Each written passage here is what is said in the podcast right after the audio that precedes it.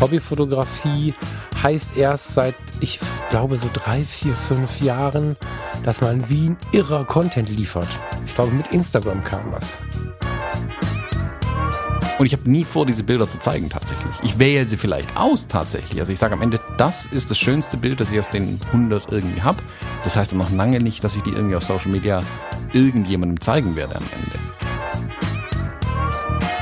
Und dann ist es mir egal. Ich, ich fahre auf eine Kaffeefahrt, weil ich damit für 8, also heute nicht mehr, mit 16 haben wir das gemacht, für 8,50 Euro zum Bauer Ewald komme und da einen geilen Tag habe. Ich habe da aber auch keine Matratze gekauft und auch keine Räumerdecke. All das liegt ja an meinem eigenen Ermessen. Zum Beispiel, wenn man von einer ähm, Street Photography Session zurückkommt und sich 20 Bilder ausdrucken möchte, dann ist der eigene Anspruch nicht hoch genug. Auch das, selbst das, ein Buch in die Hand zu nehmen, erfordert für viele Leute natürlichen, aktiven Umgang damit. Also es ist nicht mal eben. Alles nicht. Aber was ist schon mal eben? Mhm. Hallo und herzlich willkommen, wir sind die Fotologen. Mein Name ist Thomas Jones und in Rating grüße ich wie immer den Falk Frasser. Hallo, Falk. Schönen guten Morgen, Thomas Jones. Guten Morgen, Falk. Falk, was macht die Kaffeefront? Bist gut koffeiniert? Ja, ich, äh, ich bin schon auf Cola Light umgestiegen und auf Wasser. Cola Light am frühen Morgen. Das ist wie Kaffee, nur kalt. Das ist eklig. Mit Süßstoff. Na. Mit Süßstoff. Eklig mit Süßstoff und kalt. ich hatte schon Kaffee. Ich bin um 6 Uhr aufgestanden, weil Farina Frühdienst hat und wir äh, ein logistisches Problem hatten, weil der kleine Kleid schon wieder zum Tierarzt muss. Und deswegen bin ich schon so lange wach, dass ich bald wieder schlafen gehen kann. Ja, dann kann man sich gerne mal eine Cola mit Whisky gönnen. Das stimmt schon wenn man schon so lange wach ist. Das wäre auch eine Idee gewesen, so ein Frühshoppen jetzt mit dir zusammen. Ja. Also, das, also das ist wirklich ein Garant dafür, um einen Tag unproduktiv zu gestalten. Morgens irgendwie vor 10 Uhr irgendwie Alkohol zu sich nehmen. Da ist der Tag echt gelaufen. Also Alkohol hat da ganz andere Auswirkungen. Ich glaube, vor 10 Uhr habe ich noch nie in meinem Leben Alkohol getrunken, oder? Noch nie auf einem Festival gewesen? So ja, auch Zelten und so, aber ich habe den allen Vogel gezeigt, wenn die morgens um 8 Uhr irgendwo saßen und Alkohol getrunken haben. Das funktioniert nicht. Das kann, kann ich nicht. Ich, so zur Mittagszeit oder wenn wir dann so elf, halb zwölf haben, dann gibt's irgendwie dieses, dieses klassische Frühshoppen ist ja hier im Rheinland auch ziemlich ähm, in. Wenn du dann auf so einem, weiß ich nicht, Sonntags, Sommerfest und dann hat der einer ein kaltes, kaltes Alt für dich oder so. Das ist cool. Aber Whisky oder, oder irgendwie Bier, um es wegzukippen, das funktioniert nicht. Das ja, also ich würde das heute auch nicht mehr überleben, zugegebenermaßen, aber so mit Anfang 20 war das schon cool und ging eigentlich ganz gut. Äh, ich habe mit 15 einmal eine Dose Faxe geshootet und das war das einzige Saufen, was ich je gemacht habe. Alles andere Saufen und alles andere, was irgendwie schlimm geworden ist, weil es zu viel war, ist im Genuss entstanden. Ich habe das noch nie verstanden. Also ich, wenn ich mich damit betäubt habe, dann auch so sehen. Ich, ich, ich, genieße das tatsächlich. Ich mag das. Ich mag das auch, wenn es so langsam leicht wird und wenn so ein paar Sachen in den Hintergrund drängen und man sich mehr zu träumen traut und so. Ich mag das schon mal zu feiern und dabei auch was zu trinken und so. Aber da steht ja Genuss im Vordergrund und nie das Abschießen. Wie gesagt, diese eine Dose Faxe mal in Klammern gesetzt, so. Ja, bei ja. den Festivals jetzt der Genuss groß im Vordergrund steht, das wage ich mal zu bezweifeln. Ich hatte kürzlich mal irgendwie diese gran kennst du so Einfälle manchmal, wo du denkst, oh ja, das wäre toll. Und dann denkt man fünf Sekunden drüber nach und denkt sich, was für eine Scheißidee das eigentlich wäre. ja, erzähl ihn mir. Ja, also ging um Festivals. Ich habe irgendwie, irgendwo im Fernsehen kam ein Bericht, dass irgendein Festival hm, wegen Unwetterwarnung geräumt worden ist. Ich glaube, das Klassischerweise immer Rock am Ring. Ja, ja, alle ja mittlerweile. Also sie sind da sehr vorsichtig geworden, was ja richtig ist. Keine Ahnung, welches es war. Auf jeden Fall dachte ich mir, ui, Festival, das wäre mal wieder toll. Richtig viele Bands sehen irgendwie, ähm, viel draußen sein, Zelten hat man auch dabei. Und dann so Sekunde um Sekunde haben sie die anderen Gedanken dann draufgestapelt. Ähm, umgeworfene Dixie-Klos, Regen und Matsch, kalt, überall betrunkene Menschen und überhaupt. Und dachte mir, um Gottes Willen, das würde ich gar nicht mehr aushalten. Meine, da, da bin ich zu alt dafür, schlicht und ergreifend. Ja, ja, das kann gut sein. Also ich bin da auch nicht so. Aber du wirst lachen, selbst auf dem, auf dem Festival oder whatever, Sommerzelten so, ist mir Genuss halt wichtig gewesen. Ne? Also während alle irgendwelche Sixpacks von zu Hause mitgebracht haben, habe ich einen Bollerwagen gebraucht, weil ich das äh, die große große Kühltasche mit den mit den Kühlakkus benutzen musste, weil ich mir nicht vorstellen konnte, irgendwie am See ein warmes Bier zu trinken. Also ich habe Himmel und Hölle in Bewegung gesetzt, um irgendwas so zu trinken, dass ich es genießen kann. Ich, ich habe mir mal so ein, so ein Tretboot gemietet, bin quer über den See gefahren, weil am Ende stand so ein Typ mit so einem Wagen mit gekühltem Bier. Und dann habe ich da gekühlte Bier eingepackt und bin wieder zurückgefahren und war halt eine Dreiviertelstunde weg. Aber dann hatte ich ein kühles Bier. Und alle anderen mussten ihr Pipi trinken. Das war eklig. Naja, nach ein paar Jahren war ich dann auch so weit, dass, dass meine Versorgung da sehr gut aussah. Dann gab es da wirklich auch Rührei und solche Sachen zum Frühstück. Ähm, die ersten Male war es ein bisschen anders zugegebenermaßen. Also waren wir froh, wenn wir irgendwie ein Zelt hatten, was nicht nur mit Klebeband außen ans Auto geklebt war, weil wir es nicht mehr aufbauen Mein konnten. Gott. Also ich kann mich sehr gut an das erste Festival erinnern. Da waren wir irgendwie alle gerade 18 geworden oder so. Dann sind wir auf, zu Rock am Ring gefahren damals. Und sind dann am, am zweiten Tag irgendwie morgens aus dem Zelt rausgekrochen, zugegebenermaßen ziemlich kaputt. Ähm, und saßen dann da davor und das Einzige, was wir zu trinken dabei hatten, was in Anführungszeichen ohne Alkohol war, war Radler, also halb Bier, halb Limo. Ähm, und dann saßen wir also vor dem Zelt mit diesem dann auch schon warmen Radler irgendwie, gucken so nach links und nach rechts und es ist uns eingefallen, wir haben nicht irgendwie besonders viel geplant oder mitgebracht. Dann haben wir irgendwie einen Corny dazu gegessen als Müsli-Ersatz und Rechts von uns saßen welche, die haben gerade einen Fassanstich gemacht vor ihrem Zelt. Also die waren extrem gut ausgestattet für die Richtung.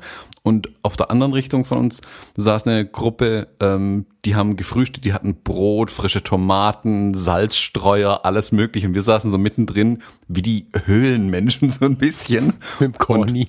Mit dem Corny in der Hand und einem warmen Bier. Und dann kam, kam einer von denen rüber und meinte, hey, ob wir auch einen Kaffee wollen? Sie haben gerade frischen Kaffee aufgesetzt. Und wir, also wir, wir waren nicht mal wirklich so der Sprache richtig mächtig, so früh morgens. Und dann meinten wir so, äh, äh, okay. Und dann kam der mit der Kaffeekanne her und dann ist uns aufgefallen, wir hatten nicht mal einen Becher oder eine Tasse dabei. Wir haben dann quasi eine Dose in der Mitte aufgeschnitten und da Kaffee reinschütten lassen. Oh, wie viele Verletzte gab's denn damit? Ja, schon den einen oder anderen. Also ich kann mich einmal erinnern, da sind wir in sehr frühen Jahren, haben wir ein, äh, ein Ferienhaus gebucht mit der ganzen äh, Jungsklicke und ähm, weil, sie, weil der unter 18 keine Ferienhäuser kriegst, hat's einer der Väter getan. Die waren geschockt, als wir dann kamen. Und wir, wir haben halt ein Ferienhaus gebucht. Wir haben, wie du gerade sagst, null drüber nachgedacht. Wir hatten einfach nichts zu essen mit. Ferienhaus ist was zu essen drin. Und wir waren völlig geschockt, dass der Kühlschrank leer war. Und ähm, dann sind wir so durch die Reihen gezogen und kamen dann acht Leute mit jeweils acht Dosen wieder. Eine Dose Würstchen, eine Dose Linsensuppe, eine Dose Ravioli, eine Dose whatever, keine Ahnung, Artischocken. Und dann haben wir all das in einen großen Topf gerührt und haben dann unser erstes Mittagessen zu uns genommen. Aber das war eine Lehre. Also das, Mhm. seitdem gab es sowas nicht mehr. Ja, die erste Dose nicht Ravi die erste Dose Ravioli, die man sich mit einem Feuerzeug warm macht, vergisst man nicht. Wir müssen dringend das Thema wechseln, ist mein Gefühl. Unsere Zielgruppe ist zu alt dafür, lieber Thomas. Aber ich glaube, da werden einige gerade Flashbacks haben an die gute alte Zeit. Also Ja, gut und äh, mal in Anführungszeichen. Ja, das kann gut sein. Ja, wie kriege ich denn jetzt die Kurve? Ich ähm, habe ja gestern noch eine Frage bekommen, die ich eigentlich noch beantworten wollte. Wir haben ja schon eine ganze Zeit lang keinen Buchclub mehr gemacht, ne? Ähm, passend dazu fragte mich gestern spontan die liebe Caro Berg auf Instagram. Ich hätte übrigens einen Podcast-Themenwunsch. Hm, wir sprechen öfter beim Buchclub, lalala, jetzt war eine ganze Zeit nix. Ähm, was lesen wir denn so, wenn wir Bücher lesen? Bildbände oder Biografien von Fotografen? Nicht nur. Aber ähm, ich würde da tatsächlich mal kurz drauf eingehen wollen, weil wir haben tatsächlich eine ganze Zeit lang schon keinen Buchclub gemacht. Und ich habe Hm. überlegt, ja doch, wir haben schon mal, wir haben schon mal eine Empfehlungsepisode, glaube ich, gemacht. Ne? Aber das ist alles so lange her, lieber Thomas, wenn wir selber schon nicht wissen. Möchtest du uns ein bisschen reinholen, was du so liest, wenn du nicht gerade was schreibst? ähm, also wenn wir wirklich sagen, was ich im Moment lese, äh, wären es nicht mal unbedingt Bücher. Ich, ich kämpfe mich hier gerade durch relativ viel Fachliteratur im Internet. Ähm, Thema bleibt geheim erstmal. Also ich lese gerade sehr viel Weiß es. genau, du weißt es ja. Ich lese gerade sehr viele tröge Sachtexte irgendwie, ähm, was super anstrengend ist, weswegen meine Kapazität für alles andere Lesen gegen Null strebt im Moment.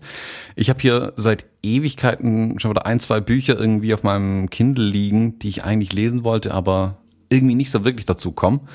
Ähm, da muss ich mich auch mal wieder ransetzen. Also mir ist kürzlich ein, ein Buch ähm, empfohlen worden, das ich jetzt einfach empfehlen möchte, weil ich das andere davon gelesen habe. Sekunde, lass mich mal, jetzt mal ich mal hier den Googler äh, während dem Podcast.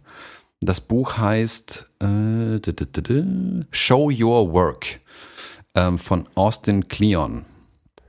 Mm, das hat mir der Vitali von Vitografie empfohlen. Ähm, und da gibt es ein anderes, wie hieß denn das von ihm? Äh, Steal Like an Artist, genau, heißt das andere Buch. Das fand ich sehr gut. Da geht's in diesem Steal Like an Artist, da geht es so ein bisschen darum, wie ähm, dass Künstler aufeinander aufbauen, ein Stück weit. Ich kenne das aus der Musik früher, man denkt sich immer, boah, geil, ich habe was voll Cooles Neues geschrieben und dann stellt man irgendwann fest, dass es die zwei Hälften von einem anderen Song eigentlich sind, die man kurz vorher gehört hat. Oder es wie meistens die Beatles schon mal gemacht haben. Ähm, aber das ist okay und da muss man irgendwann drüber hinwegkommen. Das muss man halt einsehen. Ähm, darum geht es in dem Buch so ein bisschen, also wie man Kreativität schöpfen kann aus vielen Quellen. Da geht es nicht drum, wie man möglichst viel äh, Urheberrechtsverletzungen begeht. Aber ich fand es ein sehr, sehr inspirierendes und gutes Buch. Und das Show Your Work, da geht es mir darum, wie man seine Arbeit zeigen soll. Und ähm, das steht als nächstes jetzt hier zum Beispiel auf der Liste. Das ist, glaube ich, auch gar nicht so dick, das Buch. Das könnte man vielleicht tatsächlich mal, oh, auch über 200 Seiten. Das ist viel zu viel. Das kann ich nicht lesen. Ähm, liest, äh, liest du was, was nichts mit Fotografie zu tun hat? Hm, das hat nicht unbedingt mit Fotografie zu tun. Das richtet sich tatsächlich an alle Kreativen sogar. Ähm, nicht mit Fotografie zu tun. Gut, ich habe dann so ein bisschen meine ähm, Organisations- und Self-Help-Bücher, aber ich glaube, die hat man im Januar schon besprochen, wo ich sie gelesen hatte. Also wir, ich verlinke die Episode mal in den Show Notes auf unserer Website auch. Hm, da hatte ich doch Eat the Frog gelesen. Ähm, das Ferris-Buch hier For Our Work Week, die vier Stunden Arbeitswoche müsste es dann heißen. Ähm, da sind ein paar Die Bücher auf jeden Fall. Drin. Die Mäusestrategie, die ich jedem empfehlen kann. Das, das Deutsche heißt die Mäusestrategie für Manager. Vergesst das Manager, was da dran steht. Damit hat es eigentlich nichts zu tun. Das war der krampfhafte Versuch, ein Businessbuch draus zu machen. Mm, ja, das kann ich zum Beispiel jedem empfehlen. Das ist auch, das kann man mal eben schnell in einem Rutsch durchlesen tatsächlich. Das ist ein ganz kleines, schmales Taschenbüchlein. Es liegt immer noch bei meinen To-Dos. Ne? Es liegt jetzt hier oben auf gerade. Es lehnt genau genommen an deinem Bild aus Norwegen. Da müssen wir gleich nochmal drüber sprechen. Äh, aus Island. Im weitesten mhm. Sinne ist das ja Norwegen, ne? ähm, ja, spannend. Ich glaube, wir sollten mal wieder einen Buchclub ins, ins Auge fassen, wenn ich da so drüber nachdenke, irgendwie. Mhm. Spannend. Ich versuche, also wie verschieden man dann so recherchiert. Ne? Du bist ja immer eher ähm, soll man sagen, fachlich technisch unterwegs. Ich inhaliere gerade diverse Leica Foto International. Heißt das so? LFI? Leica Fotografie International heißt das. Äh, diverse LFI-Magazine, nicht weil ich irgendwie ähm, jetzt nur noch mit Leica fotografiere, das tue ich gar nicht, ähm, sondern weil die vom Inhalt her und vor allen Dingen von den Portfolios her immer extrem hochwertig sind und weil die gerade in mein Thema passen, was ich für den Winter vorbereite. Ähm, das ist wahrscheinlich so analog zu deiner äh, Arbeit irgendwie so meine Form der Recherche gerade. Ich weiß aber nicht, ob das so als Bücher durchgeht. Ne? Wahrscheinlich. Ja, eher nicht. Fotografische Bücher lese ich gerade nicht.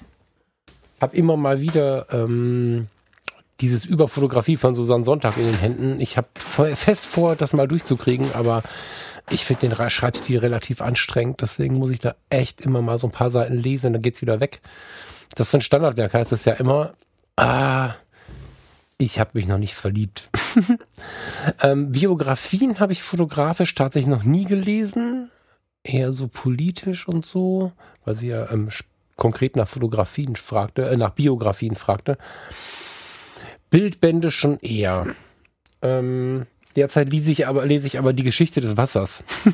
also, das ist so ein Klimathriller passend zum Thema gerade und ich ähm, mag ja diese ganzen Klima-Öko-Thrillers, das kann ich ganz gut leiden, um mal abzuschalten. Ähm, und ich muss gestehen, naja, um mal abzuschalten, habe ich früher mal gesagt. Inzwischen wird es halt immer präsenter, dieses Thema. Ne? Also wenn wir vor zehn Jahren das gelesen haben als Science Fiction, dann ist heute schon viel passiert, was vor zehn Jahren noch als Science Fiction da drin stand. Das ist mhm. hart beeindruckend so. Ähm, die Geschichte des Wassers lese ich gerade. Danach liegt in Klammern die Mäusestrategie am Start und Gate C30. Da bin ich ein bisschen gespannt, ob das was für mich ist. Habe ich zugeschickt bekommen. Vielen Dank. Ein Buch von Matthew Mockridge. Mm, ich hatte damals der nächstes größtes Ding gelesen. Das fand ich ganz cool gemacht. Bin mal ein bisschen gespannt. Ja, das ist der Bruder von Luke Mockridge, wer den nicht kennt, der hat auch einen eigenen Podcast. Ja, das äh, steht so an, was ich fotografisch unbedingt lesen möchte ähm, oder mir, mir, mir intensiv einverleiben möchte, ist, jetzt muss ich mal nachgucken, Personal heißt das, glaube ich, ne? Bist du da im Bilde? Sagt dir das schon was? Mm, -mm. Personal von, ich finde seinen Namen, ich, ich verehre diesen Mann und muss immer nach seinem Namen Vincent Peters, mein Gott. Ah, Einer okay, der ja, ja. Einer der besten Fotografen der Welt und ich muss immer wieder nach dem Namen schauen. Der hat ein Buch ähm, draußen, leider knapp 100 Euro. Ähm, Vincent Peters Personal. Das ist was, ähm, sobald ich aufhöre mit dem kleinen Kleid 200 bis 500 Kilometer in der Woche zu fahren und auch tanken zu müssen, werde ich mir dieses Buch anschaffen. Ich ähm, schiebe das gerade nur voraus. Ich weiß noch nicht, ob es Weihnachten wird oder so. Aber dieses Buch ist so ein Standardwerk. Ich habe ja seine, seine Fotos damals in der Leica-Galerie gesehen und ähm, auch passend zu unserem heutigen Thema muss ich sagen, ähm, das kommt gleich noch, das kennt ihr noch nicht, ähm, ist dieses Buch einfach mega. Also ich habe einzelne Seiten mir schon mal besorgt und ähm, das steht auf der großen Liste. Also das ist so eins, wo ich so ein bisschen nach süchte. Hast du sowas? Hast du ein Bildband, der dir noch fehlt, wo du sagst, den will ich mal haben? Äh, guck, jetzt erzählst du mir was. Hier liegen zwei neue Bücher. Jetzt muss ich gucken, wo sind sie denn da drüben? Die hatte ich ganz vergessen. Wir, mich, wir hatten noch kürzlich mal über unsere Amazon-Wunschliste gesprochen. Mich haben mal wieder zwei Bücher von besagter Liste erreicht, ähm, die ich tatsächlich auch noch nicht wirklich gelesen habe. Also, mm, ja, sind auch so ein bisschen Bildband und Buch gleichzeitig. Und zwar ähm, dieses große äh, Buch von Peter Lindbergh, A Different Vision on Fashion. Das- oh, okay. Ja, also dieser Riesenwälzer, der ja hier fast meinen Schreibtisch zum Zusammenbrechen gebracht hat. Mhm. Ähm, das habe ich noch vor mir. Und das Cinema of Wong Kar Wai. Kennst du das? Nee. Nein. Ähm, Wong Kar Wai ist ein ähm, Regisseur aus Hongkong und der hat einen ganz eigenen, eigensinnigen, eigenwilligen Bildstil oder eine Bildsprache äh, in seinen Filmen. Und da gibt es ein Riesenbuch über ihn. Also es hat, keine Ahnung, auch so ein dicker Wälzer, 300 Seiten hat das bestimmt. Ähm, mit Stills aus seinen Filmen quasi und auch ganz viel halt Text dazu beschrieben ist, was, was da eigentlich los ist, wie er dazu gekommen ist, was er gemacht hat und so weiter. Ähm, das liegt jetzt auch endlich auf meinem Schreibtisch. Das hatte ich wirklich ewig schon in meiner Liste drin, weil mich das irgendwie interessiert hat. Und das kam jetzt auch tatsächlich mal an. Oh, wow. Ja, also das Da wir- ist spannend. Check das mal und, und sag mir mal Bescheid, ob wir da einen Buchclub draus machen können aus dem, einem der beiden. Wenn ich dann irgendwann mal äh, Personal habe, werde ich das auch mal ins Auge fassen. Mhm. Meine Frage, ähm, beim letzten Mal sprachen wir ja davon, dass äh, ich Gurkenlimonade bekommen habe Ja, über die Amazon-Wunschliste und ähm, irgendwie habe ich keine Informationen dabei gehabt und auch meine Rufe in die Podcast-Welt, wer das jetzt war, haben zu nichts geführt. Also ich habe es ja, das ist ja normal auf der Webseite für jeden zu sehen, aber ich habe immer so, ich glaube immer, dass das Menschen machen, die einem auch zuhören. Ich meine, vielleicht war es auch einfach nur ein Wechsel- Website-Besucher, aber ich habe keine Antwort bekommen. Hattest du jetzt denn ein Zettelchen drin, von wem das kam? Weil das war in der Uhrzeit war das immer so und ich war jetzt bei den bei der Gurkenlimonade ein bisschen überrascht, dass ich mich bei niemandem bedanken konnte. Mm, In dem Fall war es ein bisschen anders. Mir sind die Bücher persönlich übergeben worden, aber meine Liste wurde quasi als Vorlage verwendet. Ah, okay. Hm? okay. Also die Okay, standen schon lange in meiner Liste drin. Und da, äh, ja, so als kleines Geschenk gab es es quasi kürzlich mal, also kleines Geschenk, in Anführungszeichen, ähm, gab es die zwei Bücher dann. Von da also Ja, weiß cool. ich sehr genau, von wem sie kamen. Ah, okay. Ja, alles klar. Also nochmal ein Aufruf, wer mir die Gurkenlimonade geschickt hat. Ich fand es einfach zu reizend. Ähm, ich würde gerne wissen, wer es war. Ich habe ja So. mittlerweile die Vermutung, es gibt doch diese Dash-Buttons von Amazon. Wo man Mhm. einfach draufdrückt, dann bestellt Amazon irgendwas nach. Dass du irgendwo auf deinem Schreibtisch unter irgendwelchen Unterlagen so einen Dash-Button liegen hast, den du hin und wieder aus Versehen drückst und dann kommt irgendwie Gurkenlimonade geliefert am nächsten Tag. Die Dashbahnen sind gekündigt, lieber Thomas. Ja, aber die, die man hat, funktionieren noch. Ja? Ich hab's Ja, klar. nicht. Ich hab's Nee, nicht. schon gar nicht für Gurkenlimonade. Hat vielleicht jemand einfach dahin gepappt irgendwo. Genau. Der geheime Dashbutton. Genau. Gurkenwasser-Dash-Button. Ich habe jetzt eine Gurke in, in, die, in die Wunschliste gelegt, nachdem die Gurken raus sind, äh, nachdem die Gurkenlimonaden raus sind. Sehr Da, gut. man kann eine Gurke kaufen bei, bei Amazon.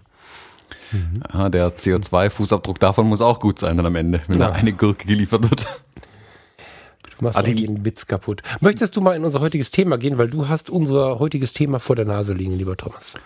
Habe ich das? Mm, äh, ja, ich habe es auch im Kopf, wenn ich ehrlich bin. Mm, unser Thema heute, ähm, uns hat jemand geschrieben, und zwar ein Hörer mit dem Namen Falk, nicht du. War das nicht? Hallo, Falk. Genau. Zur Abwechslung mal hast nicht du wieder einen Leserbrief geschrieben. Mm, Und zwar geht's um die Bilderflut. Ähm, Ich lese jetzt nicht den ganzen Text vor, ist ein bisschen viel, äh, hat es aber schön erklärt, äh, zugegebenermaßen. Und zwar, Kern der Frage ist, wie wir mit der Bilderflut umgehen, die wir selbst erzeugen, ganz bewusst. Also nicht hier irgendwie viel durch Social Media scrollen, sondern die Bilder, die wir selbst machen. Also ähm, ich glaube, da kannst du auch mitreden in Hochzeiten, weiß ich, wo du, wenn du viele Hochzeiten fotografierst oder generell viel Shoots hast, dann kommt schon was zusammen, wenn man mal im Urlaub ist. Das kennt dann vermutlich jeder, der eine Kamera dabei hat. Kommt man irgendwie mit ein paar tausend Bildern im dümmsten Fall heim. Und das ist na für manche durchaus auch eine Last und genauso hat es auch Falk geschrieben. Und er hat so ein bisschen gefragt, was unsere hm, Mittel und Wege und Strategien sind, wie wir damit klarkommen? Also heißt es weniger fotografieren, langsamer fotografieren? Wie wählt man überhaupt Bilder richtig aus? Das ist ja auch eine ganz große Frage bei sowas. Also das wie wird wird man man? ganz hinten, würde ich sagen. Ne? Da müssen wir tatsächlich mal einen übersprechen. Ja, diese Auswahl ist ja ein Riesenthema. Ja, ja, klar. Das mit das Größte eigentlich. Ähm, also ganz viele Fragen um ganz viele Bilder. Hast du da eine Meinung dazu? Also ich möchte die Bilderflut kurz ein bisschen erweitern. Ich glaube, dass ähm, auch das reine Konsumieren damit ähm, gemeint ist. Also wir machen viele Bilder, wir konsumieren aber noch mehr Bilder. Also Instagram und Co. Ich bin ja ich, bei mir überwiegen die positiven Aspekte von dem Ganzen. Ich finde aber auch, dass man ganz aktiv mit den Netzwerken umgehen muss. Man muss sie bedienen können. Und ähm, wenn wir einfach nur so durchscrollen und auch sehen, wie einzelne Fotografen teilweise jeden Tag mehrere Bilder posten, dann ähm, geht es ganz schnell, dass man sich in so liefern müssen Modus bewegt. Und das hat nicht nur damit zu tun, dass man vielleicht auf einer Hochzeit viele Bilder gemacht hat oder grundsätzlich viele Bilder am Start hat oder so, sondern dass man auch sich selber auch als Hobbyfotograf, es gibt Hobbystress und zwar ganz massiven Hobbystress, ähm, dass, dass man da steht und sieht, wie die anderen, die ja nun einen großen Teil des sozialen Umfeldes dann irgendwann ausmachen, wenn man leidenschaftlich fotografiert, ständig Bilder machen und dann kommt man in so eine, wie heißt das, das ist so eine Endlosschneife aus, aus viel Arbeit, äh, die eigentlich Spaß machen sollte. Also schon so, dass der bedächtige Fotograf schnell sich gestresst fühlt von denen, die, ich weiß, ich weiß bis heute nicht, wie sie es machen. Ich könnte jetzt zehn Namen nennen, aber das könnte man falsch verstehen. Ich meine das natürlich nicht böse, aber bevor es jemand falsch versteht, nämlich die Namen wegguckt in eure Timelines. Es sind so viele Fotografen da draußen, gerade übrigens auch im, im TFP-Bereich, also gerade die, die es frei machen, die jeden Tag vier neue Models hochladen, ist mir völlig unverständlich, wie das geht. Und ähm, vor allen Dingen macht es das Ganze aber leider relativ mittelmäßig. So, man hat zwar goldene Bilder dabei, man übermalt die aber so. Und ähm, mit dieser Masse, ne, also die verschwinden in dieser grauen Masse. Und ich persönlich beschäftige mich gerade genau damit, weil ich möchte äh, im, im Winter, und ich beschäftige mich jetzt für die Veröffentlichung im Winter damit, ähm, wie ich mir denn vorstelle, dass man unbeschwert mit der Fotografie umgehen kann. Also sowohl als äh, Hobbyfotograf als auch als, als Profi, als auch als Nicht-Fotograf, wenn man in die Fotografie einsteigen möchte. Wie geht das Ganze unbeschwert? Und mit unbeschwert meine ich nicht nur entspannen, sondern unbeschwert ist ja wirklich die völlige, ja, das ist glaube ich die die Endstufe von Entspannung, also ohne dass es irgendeine Form von Druck und Last gibt und suche gerade ein bisschen nach den Lastpunkten und es gibt unfassbar viele Druckpunkte im Bereich Fotografie und erstaunlicherweise, umso tiefer ich mich damit beschäftige, erstaunlicherweise auch extrem viele im Hobbybereich. In, in dem Bereich, wo sie eigentlich gar nicht liefern müssen. Mitunter sind die, sind die Belastungen da noch höher, dass die Leute wirklich, Beachtung, ein Burnout kriegen von ihrem Hobby. ja, das ist, äh, ich lache da jetzt kurz drüber, das ist wahrscheinlich mehr Verlegenheit als Humor. Mm, das ist so eine Sache und ich äh, gestalte gerade, so ich denn kann, meinen Konsum von Medien, aber auch ähm, was wir so machen, solange äh, Farina natürlich Bock darauf hat, so ein bisschen danach, ähm, dass ich da Input bekomme. Und ähm, ja, jetzt ist die Frage, wo fangen wir an? Also ich äh, gerade mit diesem mit dieser Masse beschäftige ich mich gerade, also viel Bilder machen, viel Bilder konsumieren und habe jetzt bewusst mal geschaut, was ist denn was, was bleibt? Ist es ein Portfolio mit 50 Bildern oder ein Bild? Und ich habe ja jetzt schon eine ganze Zeit nichts mehr gepostet und ähm, suche nach der Wirkung. Ja, macht es mich fertig? Ähm, stresst es mich und ich merke, mit jedem Tag, den ich nichts gepostet habe, bekomme ich mehr die Chance, wieder ein Bild in die Hand zu nehmen. Das ist ganz interessant. Ähm, das Bild, was du mir aus, aus, aus Island mitgebracht hast, diese, mhm. diese Schwarz-Weiß-Fotografie, die ja nah an einer Malerei ist. Ich bin mir immer noch nicht sicher, was es ist. es könnte auch eine Bleistiftschraffur sein, so, so, so, so, ähm, diffus ist dieses Bild. Ich, wir haben es schon mal beschrieben. Thomas hat mir ein, ein, Bild aus Island mitgebracht, schön gerahmt in Passepartout und Rahmen von einem isländischen Fotografen. Und da ist ein großer See. Kennst du den? Nee, wahrscheinlich nicht, ne? Weißt du irgendwas no. von dem Bild? Nee. Okay, also da ist ein großer See. Thomas hat damals gesagt, ich habe das Düsterste mitgebracht, was ich gefunden habe. da ist ein großer See, da fliegen zwei Vögel knapp über der Wasseroberfläche und man hat sehr viel Weite, sehr viel Grau, sehr viel Nebel. Also so genau meins. Das Bild steht so rechts von meinem Mac ähm, Fotofläche 20 mal 30 ungefähr. Bild ist im größeren Rahmen.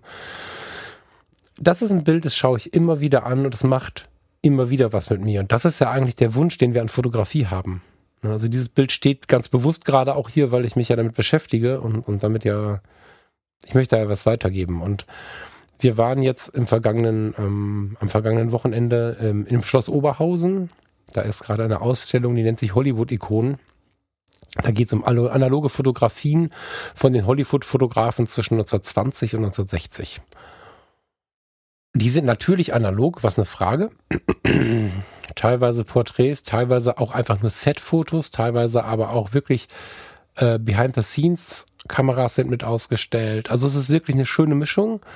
Zumal das Schloss Oberhausen ja eh eine ganz geile Location ist für eine Ausstellung. Und da sind wir mit ganz viel Ruhe durchgelaufen und haben mal wieder gesehen, okay, ähm, da sind teilweise eins, zwei Fotos dabei, die man so kennt, die sich über die Jahrzehnte gehalten haben, womit man Schauspielerin A oder Schauspieler B einfach verbindet. Und ähm, ich, ich habe mich gefragt, ob das in der digitalen Zeit, also ob es solche Fotos noch geben wird, weil die Masse einfach so viel geworden ist. Und habe mich viel damit auseinandergesetzt, wenn die jetzt bei so einem Kinofilm, in dem sie durch die Highlands laufen mit dem ganzen Set.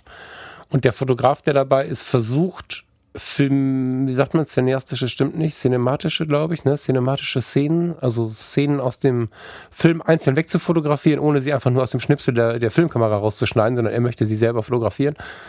Da ist der, am Ende sind da 10, 15 Setbilder dabei rausgekommen. So. Und damit haben die eine Geschichte erzählt. Damit konntest du quasi den Film nacherzählen. Und mit diesem Gedanken, mit dieser Erkenntnis, die, das war so schön da, weil du Zeit hattest für die einzelnen Bilder, ähm, bin ich in, in einen Wochenendauftrag gefahren. Ähm, danach, dann siehst du, das war schon vor zwei Wochen, äh, wie auch immer, also ich bin danach in einen Wochenendauftrag gefahren ähm, und habe quasi äh, im Auftrag einen privaten Roadmovie fotografiert, wenn man das so mal nennen kann. Ähm, und habe da im Hinterkopf gehabt, dass ich Bilder machen möchte, wo einzelne wirklich was Besonderes sind, wo einzelne bleiben. Und gleichzeitig habe ich so diese Fotografien an den Sets im Kopf gehabt, habe also zugesehen, dass ich eine gute Mischung finde aus einem hingestellten Porträt und einem, einem Moment, einer Szene. Ich habe viele Szenen provoziert um am Ende wirklich nach der klassischen Fotografie zu suchen. Und es hat, es hat funktioniert. Ich hatte, es sind viele Bilder geworden, aber acht bis zehn sind die. Wenn das jetzt ein Film gewesen wäre, dieses Wochenende, dann wären das die, oder wenn das ein, ein in der Öffentlichkeit ähm, stehender, äh, prominenter gewesen wäre, in dem Fall sind die Bilder jetzt nicht öffentlich, aber wenn das so wäre, dann hätte ich acht bis zehn höchstens an wen auch immer, keine Ahnung, der Gala. Äh, also an irgendwen weitergegeben, mehr nicht. Und ähm, umso mehr ich mich mit dem Thema beschäftige, umso freier werde ich für mich und umso mehr möchte ich das auch weiterempfehlen. Also deswegen ähm, äh, arbeite ich auch an diesem, an diesem Ding. Ähm, weil das ein Teil ist, der die Sache unbeschwert macht. Ne? Wenn man lernt, mit der Bilderflut umzugehen, mit der eigenen Bilderflut aber auch mit der Bilderflut, die von außen kommt, weil das, das, das zusammenhängt. Also der Falk fragt ja nach der eigenen Bilderflut, aber die kommt ja nur so groß zustande, weil wir vorgelebt bekommen, was alles gemacht wird und gemacht werden muss. Und wir dann in dem Zuge einfach nochmal drei Sicherheitsbilder machen und nochmal acht von der gleichen Situation und so. Das ist ja ein, ein Druck, der von außen entsteht. Wenn, wenn du mit dir ganz alleine draußen bist und sollst aus dem Bauch heraus die Luisa fotografieren du siehst einen wundervollen Moment, dann fotografierst du ihn und würdest ohne Blick auf, auf das Außen keine 50. Mm, ich glaube, da muss man ganz viel ähm, entpacken jetzt an der Stelle. Also es gibt jetzt, wie du sagst, die einmal die, die Außensicht, also wie viel kommt von außen rein was das mit einem macht, das ist, führt sicherlich dazu, dass wir viel fotografieren. Ähm, aber seine Frage war ja eigentlich ganz konkret ähm, danach, wie man mit der eigenen Bilderflut umgeht. Hast du eine Zahl, wie viele Bilder du gemacht hast an dem Wochenende? Eine grobe Zahl? Ähm, ja, warte, ich habe, ich hatte es gerade noch offen. Ich habe das ganze Wochenende auch zu viele Bilder gemacht. Ich glaube 800 oder 900. Ja, also früher hätte ich an einem ganzen Wochenende 5.500 gemacht. Ich will gar nicht zu laut heulen, aber heute sind mir 800, 900 noch viel zu viel. Ähm, habe aber sehr bewusst fotografiert, ähm, was dazu geführt hat, dass ähm, ich tatsächlich knapp drei, warte mal, nee, stimmt nicht knapp 200 ausgeliefert habe. Das war auch noch sehr viel. naja, ich habe genau, ich habe knapp 200. Ja, er hatte, er hatte die Bitte wirklich. Ähm, es sind viele Fotos ähm, von Haustier und Umgebung mit dabei. Also es geht mhm. jetzt. Äh, mein, mein, mein Text gerade bezog sich auf die Porträts mit ihm. So, es sind noch ein bisschen äh, Making-ofs und, und was so drumherum passiert ist noch dabei, es sind knapp 200. Ich habe allerdings auch ähm, zwei verschiedene Filmstile benutzt und so ähm, Ikonen, um mal den Sprech von diesem, von dieser Ausstellung zu übernehmen, das ist jetzt sehr größenwahnsinnig, ne? Ich glaube, ihr wisst, wie ich das meine, waren zehn. Ja. Hm. Also zehn, die mich selbst, ohne arrogant wirken zu wollen, beeindrucken. Ja. Da muss man natürlich dann unterscheiden. In dem Fall ist es ein Auftrag, den du fotografiert hast ähm, und ja auch eine, mm, ein Wunsch hinter dem Auftrag stand, wie du sagst, also gerne mehr Bilder, weil ja auch äh, ein bisschen Material zur eigenen Auswahl dann nochmal da sein sollen bei ihm. Ähm, wie hast du jetzt aber diese zehn Bilder ausgewählt? Also wie gehst du vor, um zehn Bilder aus diesen, sagen wir mal, 900 rauszudestillieren? Hm, ich bin da, ich vermute vorab schon mal nicht organisiert im Vergleich zu dir. ich ich brauche dafür Zeit. Also das ist, ähm, das ist mit dem Grund, warum ich wahrscheinlich nicht ähm, Vollzeit diesen Job machen könnte. Ich habe gestern siebeneinhalb Stunden daran gearbeitet. Also an mhm. allem, ne? Bilder von Karte in die Kamera, äh, von der Kamera in den Rechner, Vorauswahl, ähm, ähm, unter Umständen mal was gerade rücken, wenn was gerade zu rücken war. Belichtung passte, ist ja jetzt spiegellos, haha.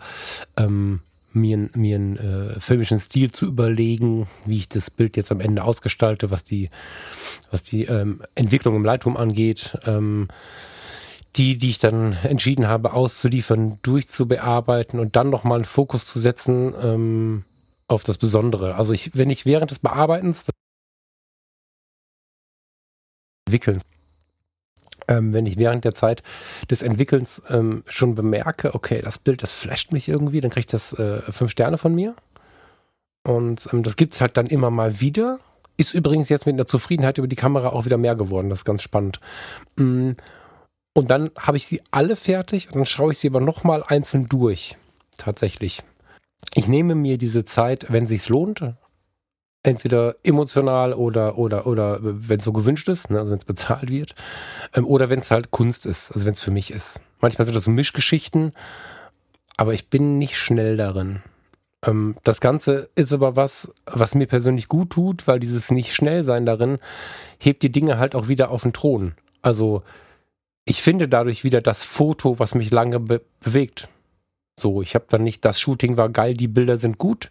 Heißt aber auch, dass du ja ein Stück weit unter dem gleichen Problem leidest. Wenn du sagst, du brauchst relativ viel Zeit, um eine brauchbare oder gute Auswahl zu machen, um dann wirklich mh, mm, deine Highlights rauszudestillieren, führt ja gleichzeitig dazu, dass du nicht so viel fotografieren kannst, weil sonst du ja einen, einen Stau aufbaust an Bildern, die du gar nie durchschauen könntest. Also wenn du jetzt, keine Ahnung, alle drei Tage mit 900 Bildern zurückkommen würdest, ähm, würdest du ja nie dazu kommen, die noch auszusortieren. Also gezwungenermaßen bleiben sie entweder liegen, und ich glaube, das ist das, was ähm, Falk in seiner Mail beschrieben hat.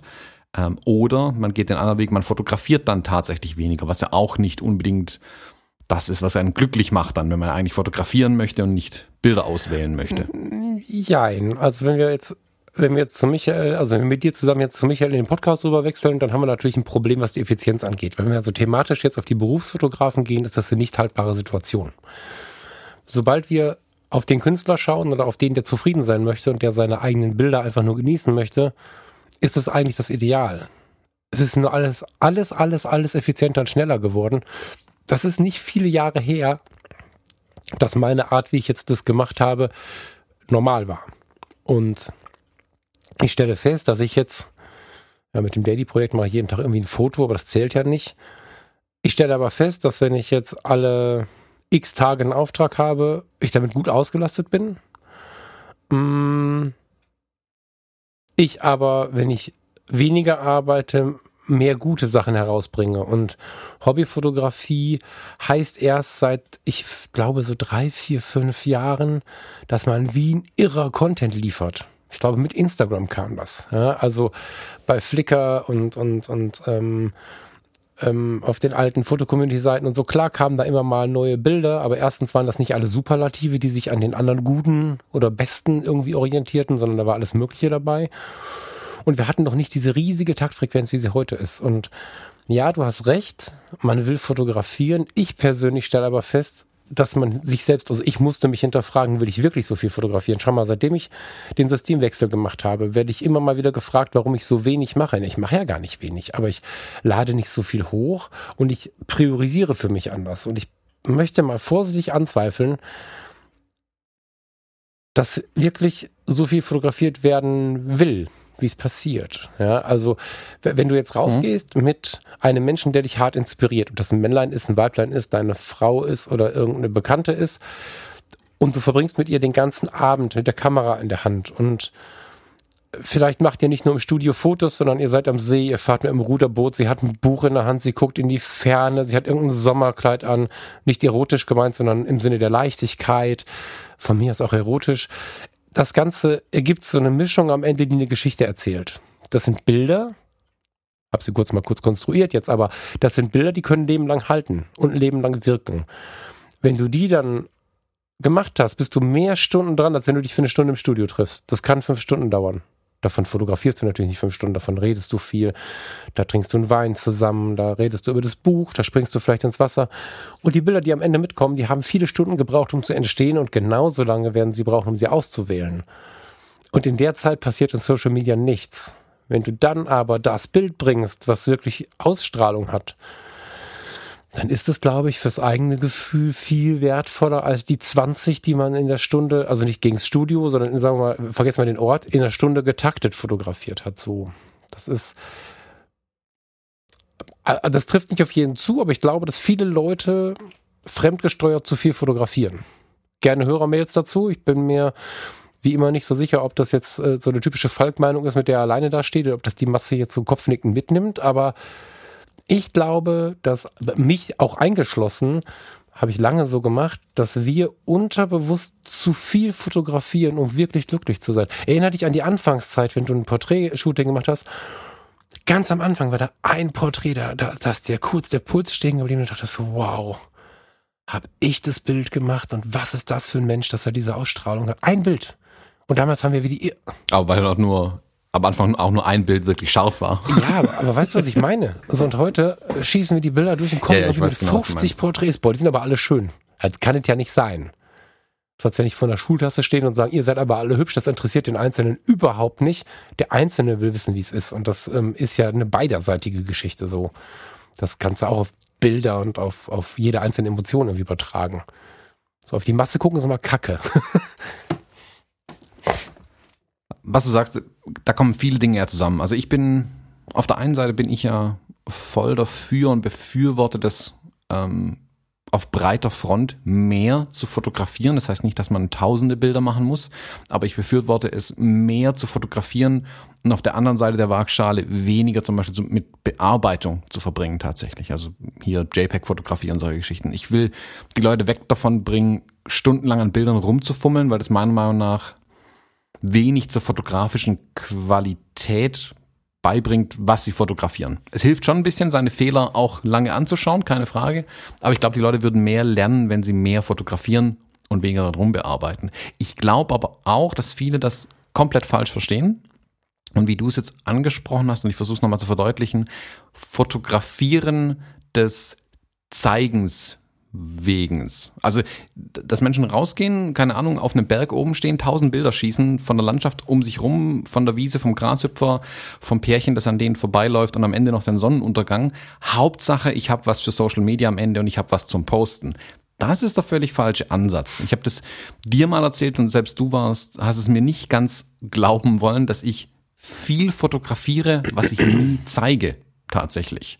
Ähm, weil ich viel wirklich für, hm, wie soll man sagen, fürs eigene Archiv mache oder für einfach nur der Fotografie wegen fotografiere, um Dinge nicht unbedingt technisch auszuprobieren, sondern einfach um auch kreativ mir ein bisschen Spielraum zu lassen. Also dass ich gar nicht den Anspruch habe, aus, keine Ahnung, 100 Bildern, die ich manchmal schieße, eins davon jemals irgendjemandem zu zeigen. Es geht nur darum zu gucken, ach guck mal, hier stehen zwei Bäume. Wie verhält sich denn mit, mit Linien? Was, was kann man hier rausholen? Wie kann ich Bäume fotografieren. Also völlig abstruses Beispiel jetzt, aber und ich habe nie vor, diese Bilder zu zeigen tatsächlich. Ich wähle sie vielleicht aus tatsächlich. Also ich sage am Ende, das ist das schönste Bild, das ich aus den 100 irgendwie habe. Das heißt auch noch lange nicht, dass ich die irgendwie auf Social Media irgendjemandem zeigen werde am Ende. Ähm, ich glaube aber, wie du es beschrieben hast, dass es bei vielen Menschen heute so ist, dass wenn die auf den Auslöser drücken, ähm, der äh, Posten-Button schon fast mitgedrückt ist quasi. Das ist also ganz viel darum geht, die Sachen dann auch hauptsächlich in Social Media zu präsentieren.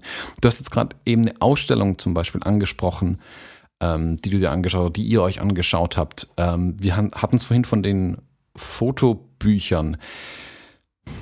Da muss man ja, ich finde, es ist ein viel bewussteres Betrachten von Bildern nach wie vor, das, weswegen ich das ja immer wieder empfehlen kann.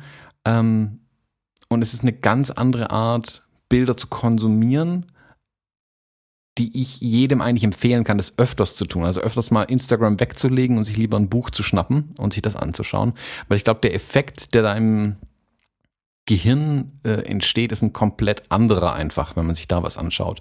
Und ganz wichtig, ähm, selbst wenn man selbst Bilder postet, dieses ähm, Instant Feedback, was man da dann haben möchte, also hier die vielen Likes bei Instagram, ähm, fehlt auch, wenn man zum Beispiel seine eigenen Bilder einfach nur in, in Print bringt, also ausdruckt, sich in, entwickeln lässt, ähm, Fotoabzüge oder auf Audibond, ganz egal wie, oder als Fotobuch und sich an die Wand hängt und dort anschaut oder sie jemandem zeigt, der neben einem steht.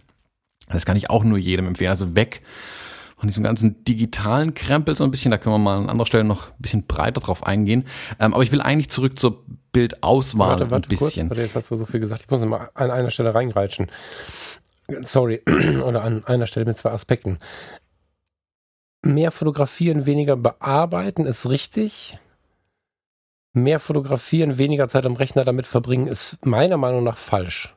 Weil du ähm, nicht im Job und nicht in der Effizienz in den Dingen, die bewegen sollen. So.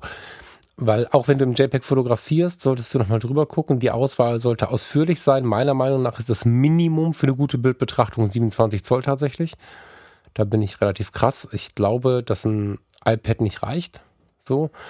Und ähm, wenn du Zeit mit den Fotos verbringst, also entweder hast du sie im JPEG fotografiert, das ist cool, oder wie ich das jetzt gemacht habe, du hast einen Look im Kopf, während du die Bilder machst und sagst, ich möchte die jetzt.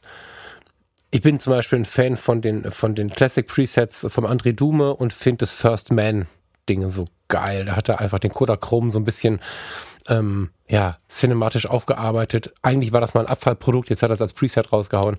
Finde ich geil, passt mega zum Road Movie, habe ich komplett darüber gezogen. Da musst du es aber auch nochmal anpassen und so. Und diese Beschäftigung mit dem Foto, das ist jetzt keine äh, unendliche Bearbeitung, sondern da legst du einfach nur einen Look über eine Situation, die den Charme ja eh schon hat. Mm, die lässt dich aber nochmal mit dem einzelnen Bild beschäftigen und dadurch bekommt das Bild mehr einen Thron, als wenn du es fotografierst und da belässt, wo es ist, oder als wenn du es fotografierst und in Social Media lädst. Ich habe kein Problem mit den Likes und dass sie gut tun, das haben wir an anderer Stelle schon mal diskutiert. Da bin ich äh, völlig entspannt, wenn man damit richtig umgeht. Aber du hast schon recht, das Ausdrucken, die Beschäftigung am Computer, das Ausdrucken und die Ausstellung, das sind drei Effekte, die einem Bild, ob es ein eigenes ist oder von wem anders ist, ist dabei gar nicht so wichtig, Thron geben. Ne? Also wenn es bei dir zu Hause an der Wand hängt, ich weiß nicht, wie es mit deinem Besuch ist, einige davon kenne ich, die schätze ich genauso ein. Mein Besuch interessiert sich für Sachen, die an der Wand hängen. Und das ist wunderschön, wenn er da stehen bleibt und sich mit so einem Bild beschäftigt. Und ähm, wenn du in die Ausstellung gehst, machst du ja genau diesen Effekt. Du gehst rein, dann hängt da, also du stehst vor einem Bild, da hängen viele Bilder, aber du stehst vor einem Bild zu einem Thema und da ist ein kleiner Text daneben und du beschäftigst dich mit dem Bild. Und in der Regel, wenn du mit Interesse dahin gehst, stehst du auch eine ganze Zeit da und, und setzt dich damit auseinander und stellst dir die Frage, was macht das jetzt mit mir oder warum macht das nichts mit mir und so. Ähm, und das sind die Dinge, wie wir die Bilder wieder auf einen Thron heben können. Und wenn wir das mit unseren Bildern schaffen, dann macht auch ein Bild in Social Media wieder Spaß. Das ist eben so das Ding, wir müssen die Dinge aus dem Keller holen, aus diesem, wo man so im Vorbeigehen durch dieses kleine Kellerfenster blickt, Stichwort Instagram, Bildergröße, dann gucke ich durchs, durchs Kellerfenster und sehe da ein hübsches Mädel stehen, gehe vorbei, hab kurz I like gesagt und, und drei Straßen weiter kommen wieder drei Kellerfenster und das erste ist vergessen. Oder ich gehe oberhalb dieses Kellers in einen schönen großen Raum, da hängt ein Bild in einem Meter mal 60 vor mir. Das betrachte ich hier ganz anders und habe viel mehr Zeit dafür. Und deswegen ähm, nochmal ein großes Ausrufezeichen an die Ausstellung, da hast du recht. unten, aber an diese Geschichte mehr fotografieren, weniger bearbeiten. Ich glaube, dass das Bearbeiten oder sagen wir das Entwickeln auch was Gutes dazu tut, eine gute Auswahl zu treffen. Ja. Hm, weiß ich nicht, ob ich dir da ganz zustimmen kann. Ich glaube ja, von, von der Idee her ja. Jemand, der an einem Bild arbeitet betrachtet das natürlich intensiv, lernt auch aus den Fehlern, die er in dem Bild gemacht hat, auf jeden Fall. Also wenn man eine Weile versucht, dann ein Bild rumzudoktern irgendwie, hier ein bisschen Helligkeit, da ein bisschen äh, Schatten, hast du nicht gesehen. Das brauche ich gar nicht. Irgendwann fällt einem auf. Das meinte ich gar nicht. Nee, also irgendwann fällt einem auf, ah, guck mal, das hätte ich vom Licht her besser setzen können. Oder hier, hm, da muss ich den Ausschnitt anders wählen, das hätte ich nächst, beim nächsten Mal auch in der Kamera machen können. Bin ich voll bei dir, wenn ich mich mit dem Bild in der Bearbeitung beschäftige, lernt man natürlich auch ein Stück weit ähm, daraus. Hm, ich, also ich spreche da eher dieses äh, ewig lange Rumgedokter an den Bildern an, was ja manche dann fabrizieren, dass es wirklich stundenlang in Photoshop dann dran rumgedoktert wird und man so nah rangezoomt ist die meiste Zeit, dass man eigentlich das Gesamtbild um gar Gottes nicht mehr, Willen, Thomas, mehr sehen ich bin viel weiter weg. Ich bin sogar weiter weg, als du es gerade benannt hast. Genau, genau, genau. Ja, ja. Ich wollte es gerade, also, ich wollte es ich wollt's ja, deswegen auch erklären. kurz gerade. Das, all das meine ich gar nicht. Ich meine nicht mal mehr, also das Bild, wo ich irgendwie denjenigen nicht richtig ins Licht gestellt habe, das lege ich beiseite. Das meine ich ja gar nicht. Ich meine tatsächlich das Bild, was ich wirklich gut belichtet habe, richtige Lichtrichtung, habe vielleicht noch ein bisschen was abgeschattet vorher und so. Das Bild, was schon geil aus der Kamera kommt. Mit dem beschäftige ich mich innig, indem ich schaue, wie wirkt jetzt mein Korn wähle ich ein intensiveres Korn aus. Solche Sachen meinte ich. Ich meinte gar nicht reparieren, zurechtstempeln, aufhellen. Das, ähm, da bin ich jetzt davon ausgegangen, dass das schon geil ist, ehrlich gesagt. Ja, aber das wird nicht bei allen immer so sein. Aber das meine ich. Also da, da tritt meiner Meinung nach schon ein Lerneffekt noch ein, ähm, wo man mhm. sich verbessern kann. Der Punkt ist aber der, dass natürlich vor auch hier eine Auswahl stattfinden muss. Wenn ich jetzt ein beispielhaftes Projekt, man fotografiert irgendwie einen Menschen, macht Porträt und man will eigentlich singular ein Bild von demjenigen haben. Ähm, mhm. Macht 200, 300 Bilder. Jetzt hat man 200, 300 Mal das gleiche Gesicht fotografiert. Wie wähle ich aus 300 Bildern das eine aus? Hm, da kommt mir sicherlich zugute, dass ich das ja in meinem Alltag mittlerweile relativ häufig mache. Dadurch habe ich aber auch Wege gefunden, das gut zu machen. Und ich kann das heute auf alles andere auch übertragen. Ich bin zum Beispiel ganz klar so, dass ich keine Presets, keine Einstellung, gar nichts über die Bilder lege, wenn ich sie auswähle. Die sind wirklich roh, nackt, grau, flach und langweilig, die Bilder. Und dann schaue ich mir die wirklich auf meinem großen Monitor als Briefmarken an, mehr oder weniger. Also relativ klein gezoomt, ähm, also dass ich eine Fläche aus, keine Ahnung, 30, 40 Bildern irgendwie habe ähm, und blick dann da drüber. Das geht in Lightroom, das geht in Capture One, das geht, glaube ich, in den meisten Programmen irgendwie. Ähm, und da müssen mich die Bilder schon ansprechen. Das, das eine Bild, das ich haben möchte, muss von selbst auf mich zukommen, sage ich immer. Also ich scroll da drüber, vor, hin, her, zurück und manchmal ist es dann einfach schon dabei und ich sage, ja, das ist es, kein anderes, das eine ist es. Das spricht mich so klein schon an. Dann mache ich es groß, dann wird es nur besser, hoffentlich. Ähm, und wenn ich dann mit der Bearbeitung rangehe, dann ist es das eine Bild, das auch tatsächlich das ist, was ich haben möchte aus der Session. Mhm. Mm, wenn ich jetzt natürlich eine Reportage mache, ist es natürlich so, dass, dass sich immer in Szenen unterteilt. Also um mal kurz ein paar Zahlen um mich zu werfen, damit es ein paar Hörer, also jetzt nicht auf die Bremse treten mitten im Verkehr. Ich habe bei der letzten Hochzeit 6.500 Bilder geschossen.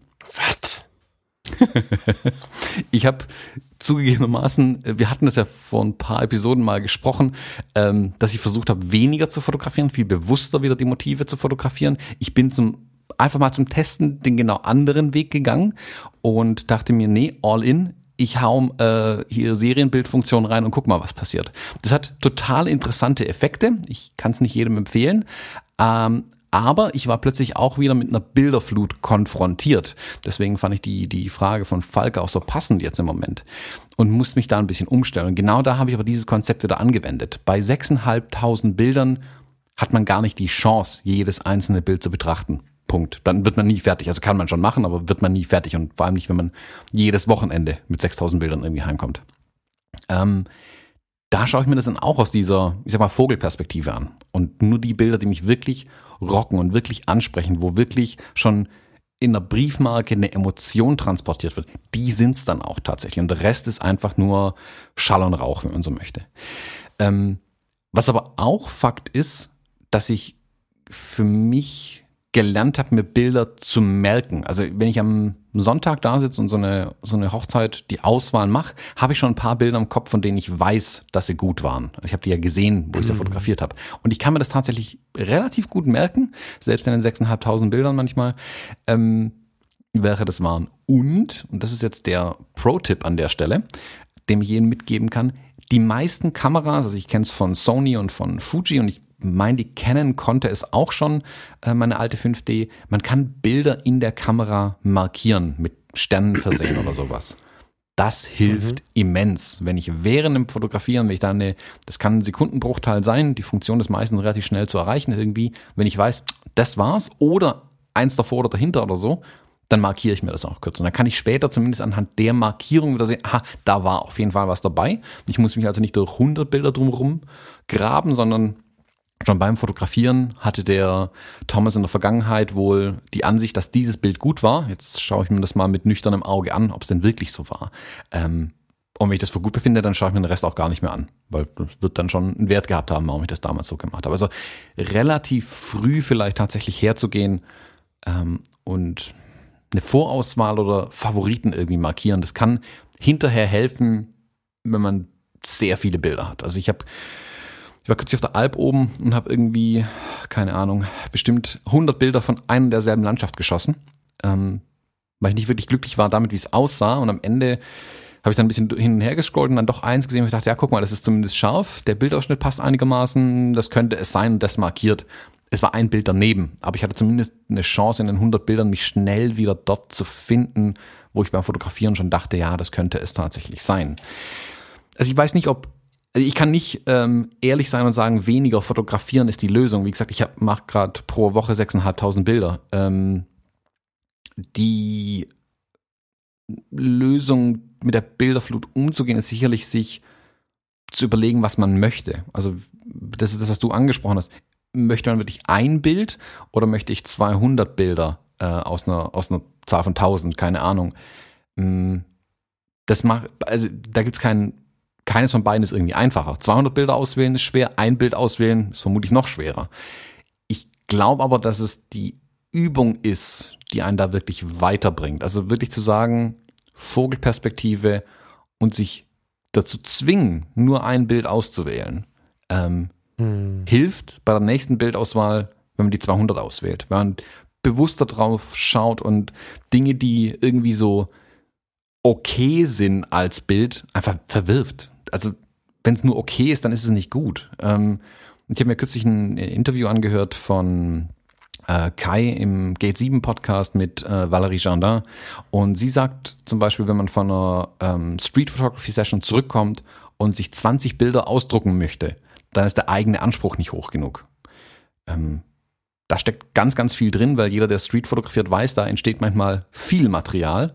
Ähm, mhm. Aber meistens ist es nicht mal ein Bild wert, ausgedruckt zu werden. Das ist Realität einfach, weil da viel auch der Zufall auch eine große Rolle spielt, einfach, sind wir ehrlich, ähm, was die Motive angeht. Ähm, wie man sie dann bearbeitet, klar, das ist dann der Fotograf oder die Fotografin gefragt. Aber da kommt viel raus, was eben nicht super geil ist, sondern nur okay. Und dann darf man nicht in die Falle treten. Und das ist das, du ganz am Anfang auch mit Social Media angesprochen hast. Man darf nicht in die Falle treten und sagen, ich muss aber heute Abend irgendwie ein Bild posten. Jetzt haben wir ein 365-Tage-Projekt angefangen. Das versuche ich hier mal ganz bewusst auszuklammern. Bitte keine E-Mails dazu schreiben. Ähm, man sollte nicht in die Falle treten und sagen, nur weil ich fotografiert habe, muss ich auch was auf Social Media posten oder muss ich was an die Wand hängen. Das ist, glaube ich, falsch. Also ich finde, wenn ich mit einer Speicherkarte heimkomme, die in den Rechner stecke, mir die Bilder anschaue, ist es für mich völlig in Ordnung, wenn keins dabei ist, was meine höchste Wertung erreicht. Und das heißt, das würde ich jemandem zeigen. Das ist für mich heute ja, völlig und, okay. Genau. Genau, und der Umkehrschluss jetzt natürlich wieder nur im Privaten. Du bist natürlich automatisch durch deinen Berufsalltag sehr schnell wieder im Businessbereich, der auch für viele Leute interessant ist. Ne? Ich will den gar nicht wegschieben. Ähm, aber im Privaten einfach den Bildern mal wieder erlauben, etwas Besonderes zu sein wenn du von einem Porträtshooting wiederkommst, meistens sind es eins, zwei, die einen weghauen. Mhm. Also wenn überhaupt, ne, es dürfen noch keine sein, aber ähm, es sind selten 100, die einen weghauen. Dann, also wer vom Porträtshooting wiederkommt, 100 Bilder entwickelt und die alle richtig geil findet, der sollte meiner Meinung nach, dem mag ich gerade ein bisschen den Spaß verderben, nochmal dringend darüber nachdenken, äh, äh nochmal jemand anderen ins Boot zu holen, der mal ernsthaft mit ihm über seine Bilder spricht oder über seine Bildwahrnehmung. Das erfordert aber jemand anderen als den Kumpel, der möchte, dass einem gut geht. ähm, dem einzelnen Bild erlauben wird etwas Besonderes zu sein, ist was, äh, was automatisch ganz viel damit macht, wie man mit eigenen Fotos umgeht, aber auch wie man sich beeinflussen lässt, wie viel man halt mitbringen muss. So. Also das ist eine Veränderung der letzten Jahre. Wer schon ein paar Jahre dabei ist mit der Fotografie, der mag sich mal mit mir zusammen erinnern. Was war 2000, 2005, 2010? Da haben wir ein Bild gepostet von dem Shooting. Mal zwei. Vielleicht mal ein drittes und ein viertes haben wir zwei Monate später nochmal auf der Festplatte gefunden. Heute verteilt, also sie werden heute auch verteilt, aber diese klassischen People-Fotografen mitunter ganz inspirierende Typen, aber die kommen aus dem Shooting mit äh, 100 Bildern, die sie entwickelt haben, teilweise, die sie übers Jahr verteilen, dann findet man auf diesen Accounts 5, 6, 7 Models, die so nacheinander sich die Hand geben mit diesen Accounts, die dann so zeitversetzt hochgeladen werden. Das ist ja nur noch ein Bewerfen von Social Media mit Bildern. Dazwischen ist dann ein Bild, was einen anmacht. So, und ich meine jetzt hier nett anmachen, ne? ich verstehe schon richtig. Mm ein bisschen mehr runter, äh, runterschalten, ein bisschen, ein bisschen, nee, runterschalten, damit gibt man Gas, ne? Einfach mal anhalten, mal richtig reingucken und den Puls beobachten. Ne? Auch bei der Bilderauswahl hast du es ganz gut gesagt, wenn ein Bild einen rockt, dann merkt man das, wenn man in sich reinhört. Ne? Da darf man aber jetzt nicht nach dem goldenen Schnitt und, und nach der Bildschärfe suchen, sondern da muss man hören, was das Innere sagt. Und wenn, wenn ein Bild einen wirklich bewegt, dann ist es das Bild. Hm. So, und ähm, ja, wie gesagt, Ausstellungen sind ein gutes Training für ungeduldige Gestalten, die immer ganz viel machen wollen und so. Da sieht man nämlich dann auch, dass die, ja, die Stars der Szene, teilweise, also im NRW-Forum in Düsseldorf zum Beispiel, kommen auch regelmäßig Bilder von den aktiven Fotografen, die gerade wirklich on vogue sind. Brian Adams, nicht nur Sänger, sondern auch ein begnadeter Fotograf, hat da eine der besten Ausstellungen gegeben, die ich je gesehen habe. Brian Adams macht nicht 50 Bilder am Tag. Macht er nicht. So, und im NRW-Forum hingen dann irgendwie 80, die er über 10 Jahre fotografiert hat. Oder, oder, ach, da hingen keine 80 Bilder. 60, 50, keine Ahnung. Und um sich dem so ein bisschen anzugleichen, jetzt nicht, dass man sich größenwahnsinnig fühlt wie der Superstar, sondern sich einfach inhaltlich und, und vom Workflow dem mal so ein bisschen anzugleichen, das ist, glaube ich, ein Teil der Lösung. Ja. Ja, also ich glaube, es kann schon helfen, tatsächlich den, den Weg zu gehen, den ich letztes Jahr mehr gegangen bin, gerade, also ich spreche von den Hochzeiten, weil da mache ich wirklich eine große Materialsammlung ja immer. Da habe ich sehr bewusst die Momente mir auch ausgesucht. Ich habe immer gesagt, ich nehme die Kamera nur hoch, wenn sich vor mir wirklich ein Motiv bietet. Und nicht einfach nur, weil ich am Rumlaufen bin, es soll so aussehen, als würde ich arbeiten. Mm. Und wirklich bewusster die Motive zu suchen und nur dann auch zu fotografieren, wenn ich weiß, das wird was. Ähm, jetzt gehe ich genau den anderen Weg, aber ich, ich glaube, ich kann mir das im Moment erlauben, weil ich da auch relativ gut drin geworden bin, eben diese Auswahl zu machen. Aber ich bin Fan deiner Aussage, zu sagen, weniger zu machen und nochmal auch sagen zu können, das ist völlig in Ordnung, aus 100 Bildern sind alle Kacke. alle Mist. Das ist völlig okay. Das passiert auch mir manchmal. Also, ähm, sind wir ehrlich, selbst wenn wir im, im Auftragskontext sind, man kommt manchmal vom Shoot heim und denkt sich, yo, zum Glück haben die Personen auf den Bildern emotionale Bindungen zu den Bildern, weil ich finde keins davon super. Mhm. Und das ist okay. Also das passiert einfach, dass einfach mal kein Bild super ist. Ähm, und mit super meine ich nicht, das ist das, was auf Social Media kommt, sondern super, das behalte ich für mich irgendwie in meinem Bildarchiv und krams irgendwann mal wieder raus. Das sind ganz, ganz wenige Bilder. Und ähm, ich habe kürzlich mal, weil ich hier meine Festplatten habe umziehen müssen, bin ich über alte Bilder drüber gegangen ganz ehrlich, also was ich vor fünf Jahren fotografiert habe, kann ich mir heute auch gar nicht mehr angucken. Und was ich damals dachte, wow, das ist was fürs Portfolio, denke ich mir heute, zum Glück habe ich die Festplatte so lange im Schrank gehabt und das Bild nicht gefunden. Ähm, man wird da auch besser. Also es hilft da vielleicht auch mal ein bisschen nach hinten zu blicken und zu schauen, guck mal, was habe ich denn ausgewählt? Wie denke ich heute ein Jahr später über die Bilder? Das schult, glaube ich, auch nochmal diesen Auswahlmuskel, wenn man merkt, oh guck mal, da habe ich 30 Bilder ausgewählt und von denen ist eins eigentlich nur gut. Ähm, warum? Ja, die Frage, die sich mir auch stellt, ist halt immer, warum wähle ich aus? Also diese Frage sollte man sich selber mal erlauben. Möchte ich, und das ist übrigens normal, dass meine Bilder anderen Leuten gefallen? Das ist ein ganz normaler Urtrieb von uns und äh, gerade wir Künstler oder wir Kreativen machen die Dinge ja, um, wenn wir eine Hochzeit fotografieren, wollen wir Menschen damit bewegen und natürlich auch Geld verdienen und wenn wir die für uns und für die Kunst machen, wollen wir trotzdem Menschen bewegen. Also wir wollen schon auch gefallen, das ist normal. Aber wie weit soll das gehen? Also ich habe zum Beispiel ein Foto von der guten Jojo im Nordpark. Ich liebe dieses Bild. Und wenn ich dieses Bild irgendwo hochlade, kommen sofort 80 Kommentare, wo sind denn die Schultern, die hat gar keine Arme, das ist ja voll schlimm und so. Dieses Bild hasst die Welt. ich weiß nicht, warum das so ist. Ich liebe dieses Bild abgöttisch. Und ähm, da muss man sich, also ich habe es zum Beispiel jetzt äh, nicht mehr online und ich finde es halt irgendwie ein bisschen schade, dass man sich so sehr ähm, davon beeinflussen lässt, wenn es einen dann selber rockt. Ne? Solange man nicht nur Menschen ohne Arme am Start hat, ist das ja irgendwie auch nichts Schlimmes. Ähm, sich mal auch erlauben, zumindest sich bewusst zu machen, okay, alle finden es kacke, ich finde es trotzdem geil, das muss man dann nicht rausschreien. Ne? Also nicht, das ist aber so gemeint, das ist auch blödsinnig, aber sich selbst einfach mal äh, hinterfragen. Ähm, liebe ich es trotzdem, das ist ja in der Liebe auch oft genug so, die anderen mögen es nicht, liebe ich es trotzdem. Oder ähm, habe ich da vielleicht was übersehen? Vielleicht sollte ich da nochmal hinschauen. So, also ich achte seitdem auf Schultern und Hände viel mehr, habe es nach wie vor für das Bild nicht verstanden, aber es hat was mit mir gemacht. Und wichtig bei der Auswahl ist halt, die eigenen Kriterien zu kennen. Wähle ich das aus für mich? Wähle ich das aus für mich und andere? Nur für mich gibt's glaube ich, nicht. Ähm, wähle ich das nur für andere aus? Dann ist die Arbeitsweise überdenkenswert.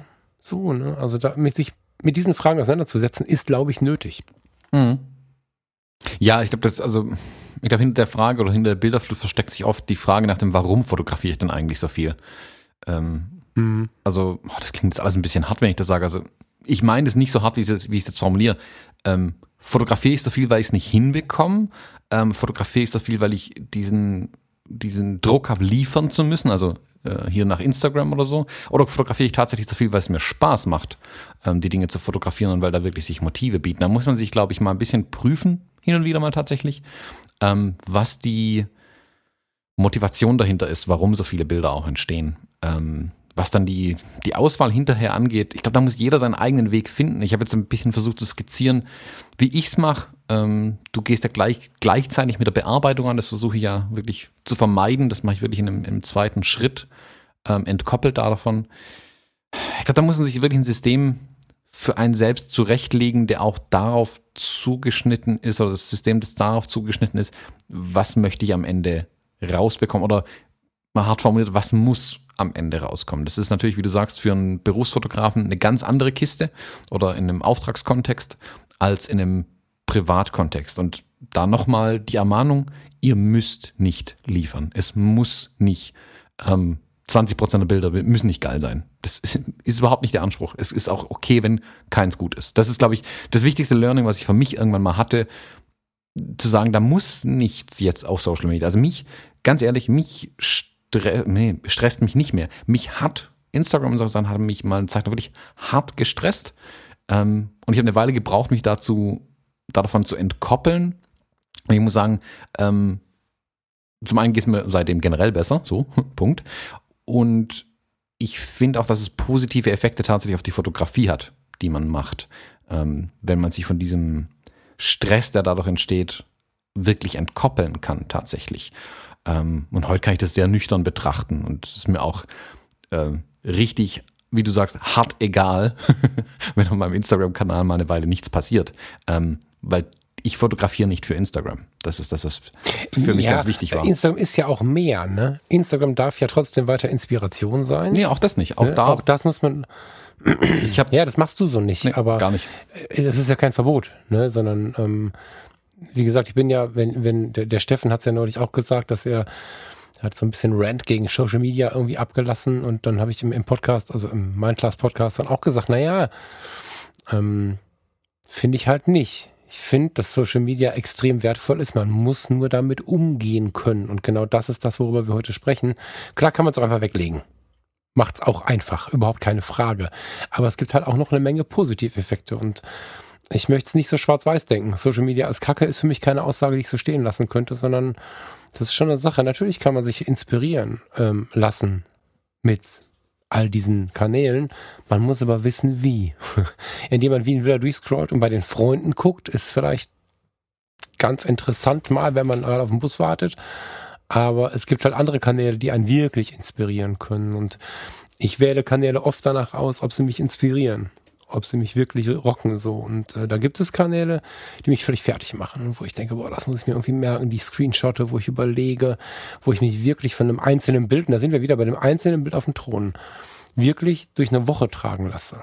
Und ähm, deswegen, also ich habe da auch einen sehr positiven Impact, aber erst nach intensiver Auseinandersetzung damit. Wenn du einfach nur Social Media aufmachst und benutzt, dann bin ich bei dir.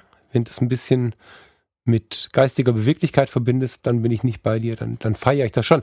Ich äh, bin nach wie vor der festen Überzeugung, nur hier mit, mit Job, Nebenjob, Fotografie, Kleidkrank, weiß der Teufel, das Projekt für den Winter, es ist gerade einfach viel zu viel, zu viel, zu viel los. Sonst hätte ich lange meinen Flickr-Account weil Flickr nach wie vor nach dem Rechner schreit. Ein Rechner hat für mich mindestens die Ausmaße des großen iMac und viele, die da sind, machen es genauso. Da sehe ich die Bilder in einer Größe, die auch fotografisch relevant ist. Ne? Und da ist zum Beispiel Social Media für mich mega wertvoll. Ich mache so eine Party, wenn ich diesen Flickr-Account reaktiviert habe, da müsst ihr alle mitspielen, sonst werde ich böse. Und ähm, ja, ich, also mir zuckt es immer, du merkst es, mir zuckt es durch den Körper, wenn ich höre ähm, Social Media weg.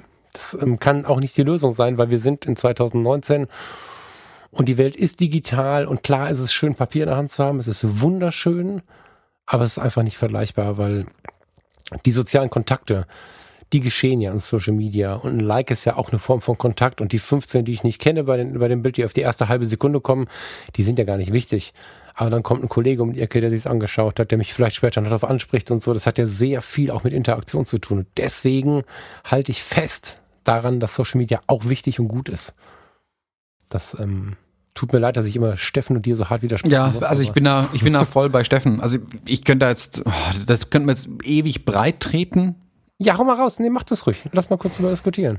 Social Media oder Instagram, die Firmen, die dahinter stehen, die haben nicht deine Inspiration. Das ist nicht deren Interesse.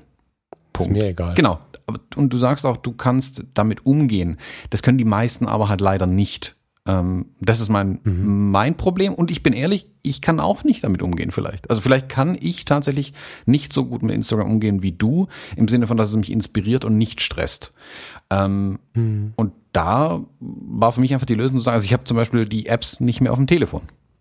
Das einfacher Weg, da vieles schon zu umgehen. Diesen, diese, mh, mm, es ist ja, man, die arbeiten ja auf einer ganz einfachen, auf einfachen Prinzipien, die funktionieren. Ähm, das funktioniert über ähm, zufällige Dopaminausschüttung, die einen immer wieder dazu bringt, immer wieder reinzuschauen, nochmal drüber zu scrollen, gucken, was ist da, ich poste was, bekomme ich Likes, bekomme ich keine Likes, warum gibt's heute mehr Likes, warum gibt's morgen weniger Likes. Ich meine, das sind ja unendlich viele Studien und Sachen dazu gemacht worden. Das sind ja bewiesene wissenschaftliche Prinzipien, die da drunter liegen. Ähm, mhm. Und das bindet einen an diese Sachen.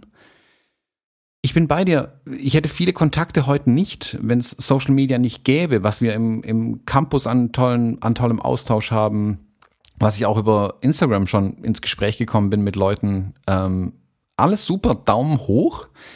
Die Vorteile, muss ich aber ehrlich sagen, die Vorteile überwiegen für mich einfach nicht mehr. Für mich überwiegen die Nachteile oder die nachteiligen Effekte, ähm, die Social Media auf mich, mein Leben und meine Fotografie hatten. Ähm, aber warum rennst du denn da immer wieder rein? Also tust du jetzt nicht mehr, weil du hast die deinstalliert. Aber wenn man doch einen Effekt erkannt hat, kann man ja eigentlich mit dem umgehen. Also wenn ich weiß, besser bleibe ich an der roten Ampel stehen, sonst kriege ich ein Blitzfoto, weil da ist ein Blitzer, bleibe ich halt stehen. So, und das ist was, was mich ganz ernsthaft interessiert, weil ich das ja öfter höre auch. Wenn ich ähm, gelernt habe in Social Media, also ich kenne ja mich und gleiche das ab mit dem, was Social Media macht. Mir persönlich zum Beispiel ist es nicht so wichtig, was ich an Bestätigung bekomme. Ich bin jetzt nach außen sehr, sehr offen ähm, habe keine Angst vor Menschen, die über mich reden. Ich habe im Krankenhaus mit ein paar tausend Leuten gearbeitet und habe dem Chef gesagt, ja, dann erzähl denen halt in der, in der Abteilungsleitungssitzung bitte, dass ich Hodenkrebs habe. Dann wissen sie, was Sache ist, machen sich nicht zu viele Gedanken. Das musste ich zwölfmal wiederholen, weil er das nicht glauben konnte. Und ich habe gesagt, na ja, was willst du sonst sagen? Er ist krank, er ist länger weg, er ist dies, er ist das. Das hat doch alles Kackeffekte. Sag denen doch, was Sache ist, dann äh, können sie sich das googeln, dann werden sie auch googeln können, dass ich das wahrscheinlich überleben werde. Und äh, Stand heute und dann haus halt raus. Und seitdem kamen unglaublich viele Menschen an und haben mich gefragt, hör mal, mein Mann oder ich selbst und soll ich auch mal zum Arzt gehen und so. Das hatte nur einen positiven Effekt und ähm, genau wie ich das halt bewusst gemacht habe, so nutze ich ja auch Instagram. Ich weiß, wie ich funktioniere, was das mit mir macht und eventuell mit anderen. Und dann ist es mir egal. Ich, ich fahre auf eine Kaffeefahrt, weil ich damit für acht, also heute nicht mehr, mit 16 haben wir das gemacht, für 8,50 Euro zum Bauer Ewald komme und da einen geilen Tag habe. Ich habe da aber auch keine Matratze gekauft und auch keine Räumerdecke. All das liegt ja in meinem eigenen Ermessen, was ich damit mir machen lasse. Und die, ähm, wer halbwegs ähm, geistig beweglich ist, kennt ja die Sache mit den Likes, kennt die Sache mit den gekauften Likes, weiß eigentlich, ähm, was es mit ihm macht und was mich wirklich fasziniert, deswegen war das ernst gemeint gerade. Warum läuft man dann immer wieder ins offene Messer, anstatt es einfach liebevoll zuzuklappen, beiseite zu legen und den wunderschönen Raum trotzdem zu nutzen und das Messer liegt in der Ecke? Menschen sind halt das so. Also du gehst da zu sehr von dir selbst aus. Ich sage, wenn du damit umgehen kannst, ist es super. Ähm, ich behaupte aber, dass es die meisten Menschen nicht können. Mich angeschlossen. Also muss ich in meinen, in meinen, in meinen, in meinen äh, in mein, ich weiß ja das Medium noch gar nicht, in, in, in mein Projekt für den Winter mit einbauen, der ähm, liebevolle Umgang mit den Social, Social Media, ja. Das ähm, habe ich jetzt daraus so gelernt. Nein, das weil ich glaube, dass es geht. Ich glaube, dass man es den Leuten, ich glaube, dass man einem Menschen beibringen kann, wie er Instagram ohne Negativeffekte genießt. Glaube ich tatsächlich glaub ich. nicht. Mag ich wirklich hart widersprechen. Also in äh, einem Menschen vielleicht ja, ähm, nicht der Masse. Also du wirst es von tausend Leuten wirst du es nicht allen beibringen können. Ähm, Warte, ich schreibe es mir auf, das kommt mit rein. ich, das nehme ich mit rein. Ja, ja, das nehme ich mit rein. Wir sind am Ende vom Tag sind wir halt kleine Äffchen, äh, die auch nur hormongesteuert irgendwie durch die Gegend rennen. Da mache ich jetzt Dopamin ganz speziell, also dieses Glückshormon. Ähm, oh, guck mal, ich habe ein Like bekommen, schön, das mache ich nochmal. Ähm, da sind wir nicht viel anders als Tauben oder Mäuse, denen man Käse in den Käfig wirft oder so. Wir sind da nicht viel anders tatsächlich. Und es, es erfordert sehr, sehr viel Beherrschung und ähm, Aktivität im Großhirn, ähm, um da drüber zu stehen tatsächlich. Und eben zu sagen, nö, mir ist es egal das ist sehr, sehr schwer für die meisten Leute. Und wenn du das hinbekommst, super, alle Daumen hoch, mach weiter so. Voll Jetzt geil. mich nicht immer so hoch. Nee, also du alle. behauptest dir, dass du das hinkriegst. Ich krieg's nicht hin. Ich bin ehrlich, ich krieg es nicht hin, ähm, wenn ich mich zu sehr darauf einlasse. Also die, diese äh, intermittierende Bestätigung, die ich immer wieder von Instagram und Facebook und so weiter bekomme, das war mal witzig und toll und gut. Mittlerweile überwiegen für mich da einfach die Nachteile. Also ich habe jetzt die Episode mit, mit Steffen noch nicht gehört, ähm, aber ich habe mich ja auch schon mit ihm drüber unterhalten. Ich glaube, wir sind da relativ auf einer Wellenlänge, was das angeht. Also ich mag den Leuten einfach empfehlen, wirklich mal so ein Detox hin und wieder mal zu machen mal eine Woche nicht reinschauen. Das ist sein Wort, genau. Also guck, ähm, ja, wirklich zu detoxen, das Ding von dem Telefon zu löschen. Wenn ihr, ich meine, die iPhones und die Android-Telefone, die haben mittlerweile eine ganz spannende Funktion zum Beispiel. Ähm, ich glaube, bei, bei äh, Android heißt Digital Health und ähm, bei Apple ist es Screen Time. Da kann man sich anzeigen lassen, wie oft man sein Telefon am Tag entsperrt und was die erste Applikation ist, die man danach aufruft. Ihr werdet erschrocken sein, wie oft ihr A, das Telefon in die Hand nehmt und entsperrt und B, wie oft ihr da direkt danach Instagram oder Facebook oder sonstiges aufruft und es nicht mal wisst. Also das ist euch nicht klar, ah. wie oft man das tut, aus der Gewohnheit raus. Und es ist dieses, genau das Gleiche, wenn eine Taube in ihrem Käfig auf diese kleine Taste drückt, weil dann kommt aus, aus dem Automaten Futter rausgefallen. Es ist genau dasselbe. Das ist antrainiert. Das ist, Menschen lassen sich solche Verhaltensmuster antrainieren und Social Media tut das. Ähm, genau, die Frage ist ja, was macht das mit einem? Ne? Also äh, ich möchte einfach, ich möchte ja nicht sagen, jetzt müssen wir mal, ich möchte nicht sagen, ich bin ja der tolle Typ, der damit umgehen kann. Darum geht's ja gar nicht. Und ich habe genug äh, Dinge, in die ich auch reinstolper, ständig. Darum geht's nicht. Es geht nicht um mich. Es geht darum, dass grundsätzlich der Mensch ja eine Wahl hat. Also ich weiß, dass zum Beispiel unglaublich viele Leute, hatte ich neulich eine Diskussion mit dem Steffen auch drüber, wo wir gerade beim Steffen waren, dir Kräuter von morgens bis abends beschimpfen.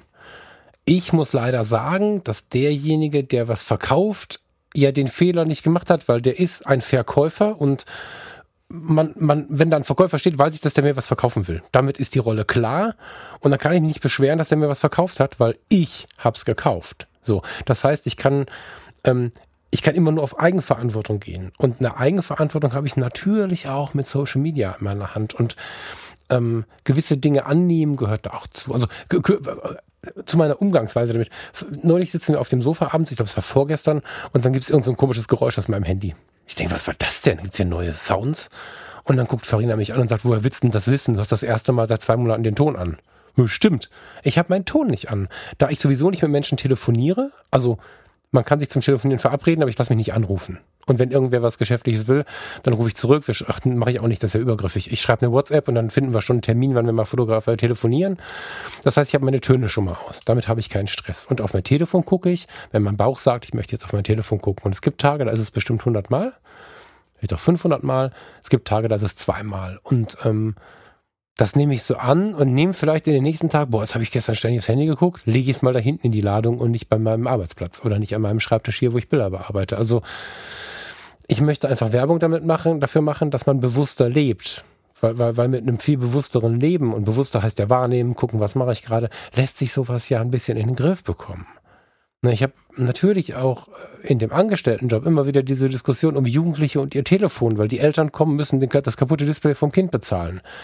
Immer wieder gibt es da ganz nette, angeregte Gespräche darüber, was ist die WhatsApp oder die, was ist das andere Ding? Also kenne ich gar nicht, Messenger für junge Leute.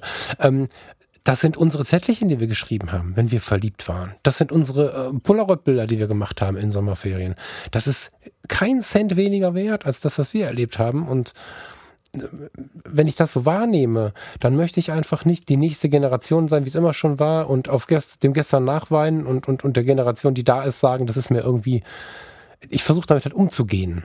Und ich glaube, dass wir das können. Ich, ich höre damit auch nicht auf. Wenn wir bewusst leben und beobachten, was wir tun und wollen, dann können wir auch mit Social Media umgehen. Da bin ich mir sicher. Weil alles, was wir tun, ist unsere Wahl. Du gehst ja, wenn du jetzt auf der Straße ein hübsches Mädchen siehst, ähm, die Luisa wird nicht böse sein, weil die wird auch schon mal einen hübschen Jungen sehen. Wir, wir alle bemerken ja schon Menschen, die uns irgendwie triggern, die wir nett finden ich glaube, weder die Luisa noch du stellt sich irgendwo in die Ecke und macht sich die Hose auf. Das ist jetzt krass, aber das tun wir nicht. Und der, das ist auch ein Trieb, den wir natürlich Tag für Tag unterdrücken, weil wir nicht mehr im Neandertal sind. Ich fast, das ist nebenan. Aber ansonsten sind wir nicht mehr im Neandertal und haben gelernt, all diese Triebe ständig zu unterdrücken. Die kommen mit und die kommen raus und natürlich sind das Ansteuerpunkte. Aber wenn wir doch merken, boah, mich stresst das, dass da keiner geliked hat, dann denke ich doch sofort darüber nach, warum stresst mich das? Und dazu möchte ich die Leute bewegen, dass sie ihre eigenen Emotionen mal hinterfragen. Emotionen sind nicht falsch, aber zu hinterfragen, wie kommt das? Und dann einfach nur das Telefon ausmachen, kann ja nicht die Lösung sein, oder? Mm, doch. Im Prinzip sagen wir ja dasselbe. Du sagst ja auch, du sagst, dass die Leute es kontrollieren können sollen. So sagt das, das glaube ich richtig. Mm. Mm ich glaube eben, dass es die meisten kontrollieren lernen sollen. Genau. Das ist aber anstrengend und es ist eben einfacher und toller, es nicht zu kontrollieren. Und das ist eine einfache, du hast gerade ein schönes Beispiel gebracht, da läuft jetzt ein hübsches Mädchen vorbei und du guckst ihr ja hinterher. Und genau das ist ja was, was unterbewusst passiert. Und selbst wenn du nachher sagst, nee, ich habe da nicht hinterher geguckt, würde man deine Augen, hätte man es gefilmt, hättest du ihr hinterhergeguckt. Punkt. Ähm, das ist ganz tief in uns vergraben, solche Dinge. Und Social Media spricht diese Dinge eben an. Deswegen. Ja, voll. Die, das Problem ist nicht, dass es Social Media gibt, dass man sich freut, dass da Likes reinkommen. Kommunikation mit anderen möchte ich mal ganz bewusst ausklammern. Das finde ich überhaupt nicht schlimm. Also ich habe die Messenger-Apps alle auf meinem Telefon, weil klar tausche ich mich mit den Leuten aus. Ähm, ich fand es früher zum Beispiel schlimm, dass Facebook die Messenger-App ausgegliedert hat aus der Haupt-App. Heute finde ich super, weil ich dann die Facebook-App nicht mehr brauche. Ähm, und genau das ist es aber, was ich möchte. Ich möchte eben weg von ähm, Konsum und nur durchklicken und guck mal Likes bekommen und hast du nicht gesehen und wirklich mit den Menschen kommunizieren, richtig kommunizieren. Dafür ist, dann, ist Social Media eine tolle Sache. Aber dieses. Ja, aber dann kannst du es ja auch so nutzen. Ich gucke kaum die Bilder. Ich muss die Leute aufrufen, weil die ja eh einen Scheiß, ähm, wie heißt das? Ähm, die geben mir ja vor, was ich zu sehen habe. Das ist mir alles total bewusst. Das ist ja total bewusst, finde ich auch völlig kacke. Aber daran ändere ich ja nichts. Und weil ich mich daran, daran nichts ändere, war das gar nicht Teil meiner Diskussion jetzt gerade, weil wenn ich was annehme, was nichts ändern kann, brauche ich keine Energie da reinzugeben. Natürlich ist mir klar, dass ich, wenn ich einfach nur die Timeline scrolle, ungefähr nichts zu sehen bekomme. Also mache ich das doch gar nicht. Ich gucke, wen habe ich lange nicht gesehen, wer hat denn vielleicht heute Geburtstag? Guck mal, krass, der Torben hat Geburtstag, alter Mitarbeiter aus meinem Krankenhaus auf der Intensivstation. Super netter Typ. Guck mal, der war auch auf Aruba. Voll gut. Und so nutze ich Social Media. Und ähm, selbstverständlich hinterlasse ich nicht oder, oder überlasse ich mein Leben nicht diesem Algorithmus, heißt das, genau. Äh, das habe ich jetzt bewusst ausgeklammert, weil daran kann ich halt nichts ändern. Ne? Hm, so. Mag ich jetzt auch widersprechen, man kann es ändern, man kann sich einfach rausziehen aus der Sache, man deinstalliert es. Ähm, ich Hier mache ich ja. Also. Nee, also es einfach nicht mehr angucken bei Instagram. Ähm, aber, aber ich glaube, du hast gerade ein paar Mal gesagt, du kannst es bewusst schauen. Du schaffst es bei den äh, Leuten aufs Profil zu schauen, dir die Sachen bewusst anzuschauen.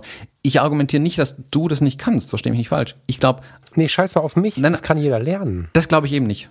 Das glaube ich nicht. Ich glaube 80. Oh, ich muss da, das wird, da, da mache ich was draus. Ja, ich habe schon drei Ausrufezeichen, weil ich mein viertes daneben.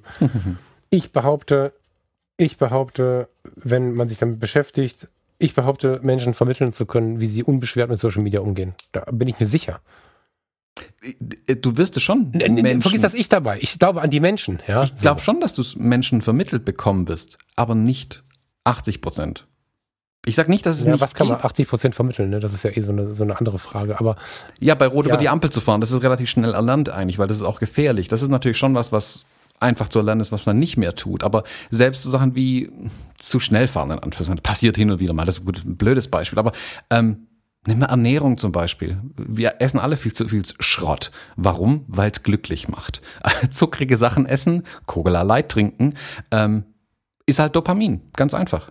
Ähm, das ist was zum Beispiel, was ich sehr gut gelernt habe. Das kann ich super gut steuern bei mir. Ich trinke nur Wasser und Kaffee eigentlich. Also der ganze Zuckerkram macht mich überhaupt nicht an.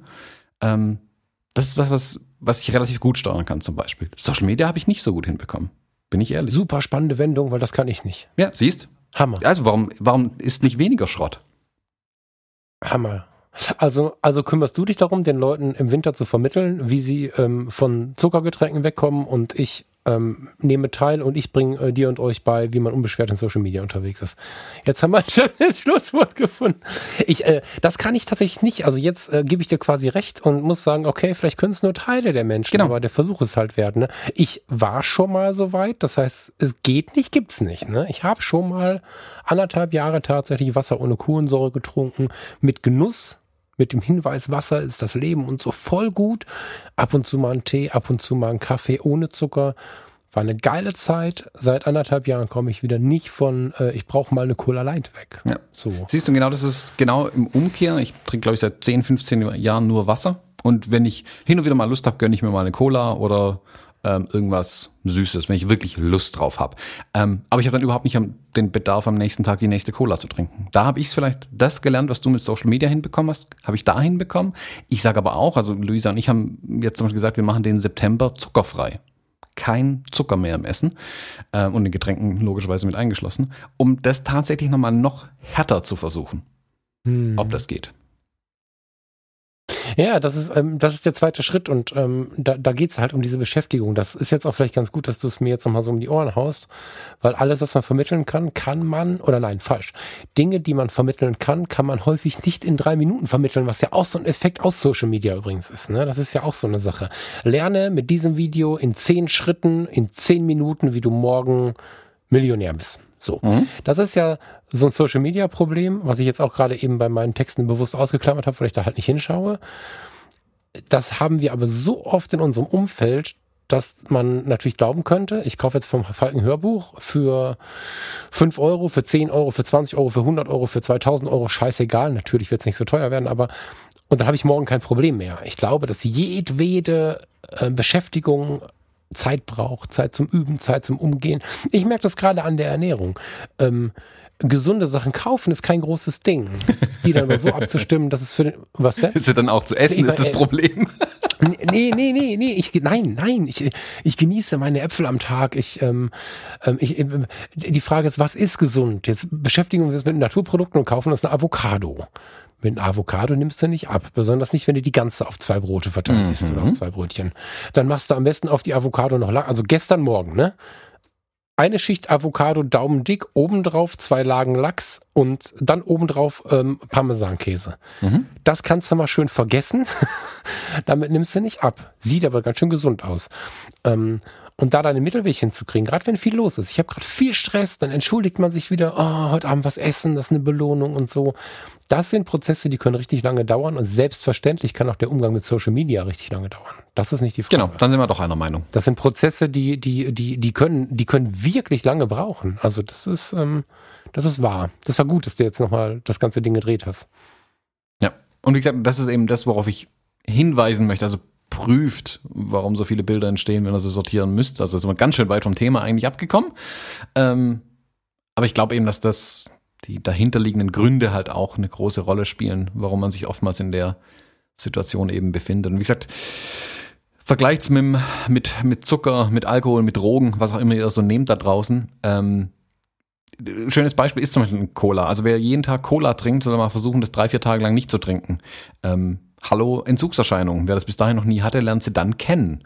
Ähm, das ist schlimm und das ist auch mit Social Media schlimm. Was glaubst du, wie am Anfang ich da saß und versucht habe, über den Browser Instagram und Facebook auf meinem Telefon zu bedienen? Natürlich, ist so. In meinem kleinen Affengehirn ja, funktioniert das einfach nicht anders. Äh, man möchte das dann haben, dieses bisschen Dopamin. Ähm, wir haben auch ein gesellschaftliches Problem. Guck dir mal an, jetzt wir, wir sind auch Begründer mit übrigens, ne? Wir haben hier einen Podcast. Du und ich, ich sind schuld. über jeden, der zuhört. Na, äh, tatsächlich, wir haben hier, wir betreiben hier einen Podcast seit 100 und, was sind wir heute? 18, 20, 19, 118, glaube ich. 118 Episoden. Dazwischen waren noch mal irgendwie ein, zwei Einwürfe. Knapp 120 Mal haben wir da reingeredet.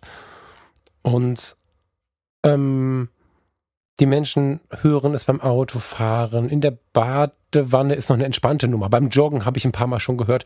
Die Leute hören es ganz oft, während sie etwas anderes tun. Das hat jetzt nichts mit Achtsamkeit zu tun. Ne? Früher, äh, nicht weil früher besser war, sondern einfach nur um einen Vergleich zu schaffen, hat man, was hast du gemacht? Ich habe gebügelt.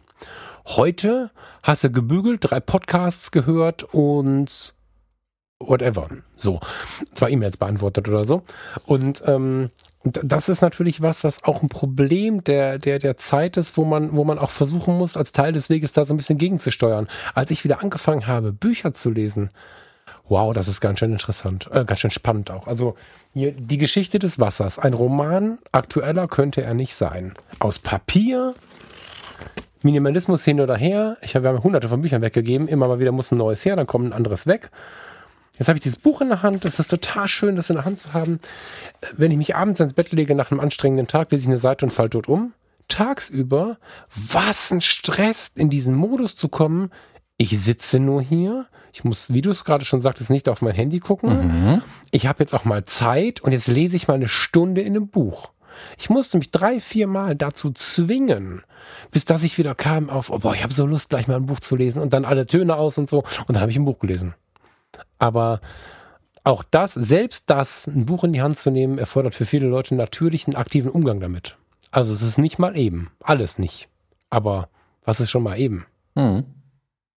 Und dann wird es aber ein Genuss.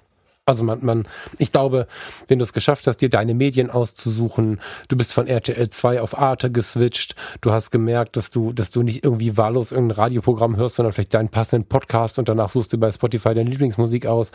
Ähm, du liest bewusst ein Buch, worauf du Bock hast. Das sind ja alles Sachen, die dir am Ende wieder gut tun. Mhm. Aber dahin kommen ist manchmal Arbeit. Ja klar, weil es nicht, weil es eben nicht dieses ähm, ja, Dopaminzentrum bei uns anspricht. Es ist nicht so, dass bei jedem Umblättern von einem Buch, gut, manche Menschen mögen es haben, ich hab's nicht, ähm, bei jedem Umblättern von einer Buchseite man sich denkt, oh toll, wow, ist, ist meistens nicht so. Also das ist, kann auch anstrengend sein. Siehe Fachliteratur, die eben nicht mal nicht unterhält. Ja, das zählt jetzt. Ja, das aber, zählt jetzt nicht. Ich aber ja genau, aber das aber. ist der, der Punkt, auf den ich raus will. Durch Instagram scrollen macht halt Spaß. Das ist diese Instant Gratification. Da kommt immer ein bisschen ein Stückchen Dopamin raus und das will der Körper einfach wieder haben. Und da kann sich das, muss sich das Gehirn sehr schwer dagegen wehren. Das ist aufwendig. Also das ist das, was ich vielleicht sagen will. Es ist nicht einfach und es ist auch mir nicht einfach gefallen. Das ist ein langer Weg.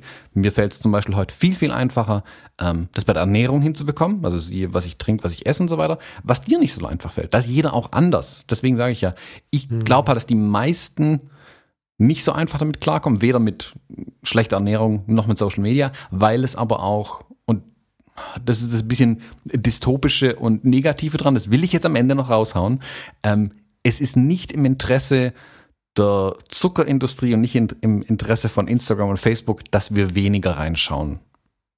Weißt du, wie ich meine? Die verdienen daran Geld, das ist deren Produkt und jede Firma wird am Ende gucken, dass er mehr Geld verdient. Und auch das sollte man sich bewusst machen. Also eine Firma, die dir Zucker verkauft, wird dir nicht helfen, weniger Zucker zu konsumieren.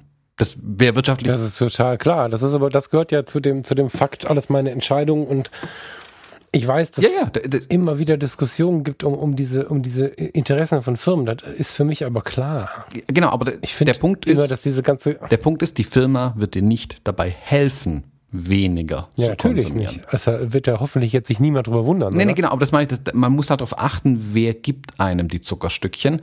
Und deswegen glaube ich, ist halt ein adäquater Weg, den Kanal einfach abzuschneiden. Also wirklich einen harten Cut. Aus diesem Grund nutze ich ja nicht den Workflow, äh, den, den Algorithmus, wie gerade schon gesagt, weil dann gibt es mir die Firma. Ich äh, nutze ja äh, andere Wege. Ich gucke mir das, ich gucke mir mal, also natürlich scroll ich schon mal, aber das ist weniger, sondern ich gucke auf Hashtags oder ich gucke tatsächlich auf Leute, die mich wirklich interessieren, indem ich dann manuell draufklicke. Mhm.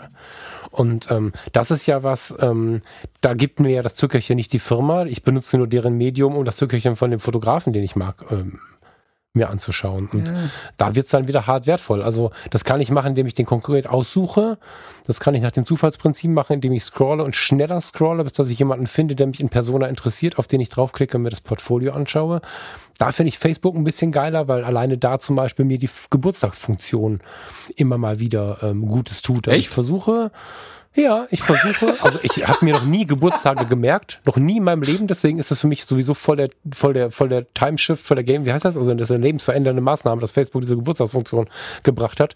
Dann ist es so, dass ich, ähm, wenn ich es schaffe, da morgens mal drauf zu klicken, den Leuten gratuliere, dann schaue ich mir mal kurz an, was geht bei denen. Weil ich will nicht einfach nur Hallo, sondern ich schenke denen ja ein bisschen Zeit. Und ich persönlich freue mich über, also wenn da jetzt nur steht Happy Birthday, fuck you. Ne? Meistens steht da aber, hey Falk, lange nichts von dir gehört, total schön, äh, bla, herzlichen Glückwunsch zum Geburtstag. So, so eine Rückmeldung macht mir ein Herzklopfen. Und wenn ich dann äh, im Juni äh, Geburtstag habe, wundere ich mich immer wieder, wie viele Menschen, zu denen ich auch teilweise Jahre keinen Kontakt habe oder die ich auch nur so beiläufig kannte, mir was Nettes schreiben. Und gleichzeitig dazu nutze ich das, um jemandem sowas Gutes zu tun. Das tut gut was Nettes zu schreiben. Und dabei gucke ich mir aber gleich mal an, was ist denn los bei dem und so. Das sind so zehn Minuten morgens, äh, wo ich einfach versuche, den Menschen ein bisschen Aufmerksamkeit zu geben, weil Aufmerksamkeit tut Menschen gut und selber versuche ein bisschen im Bilde zu bleiben. Mhm. Was, was, macht denn jetzt die ähm, Claudia nach all den Jahren? Darf ich, und so, darf ich, ne? Und das finde ich spannend. Darf ich da kurz einhaken? Ja, voll. Ähm, also ich habe gerade so hart gelacht, weil du meinen Geburtstag äh, wieder vergessen hattest. Ähm, ich so. Ich bin aber auch gemein, weil ich habe es im Facebook nicht drin, also es erinnert dich nicht daran. Ähm, ich habe keine Chance. Ja, ke keine Chance. keine Chance. Ähm, ich mache es anders. Ich rufe die Leute tatsächlich an.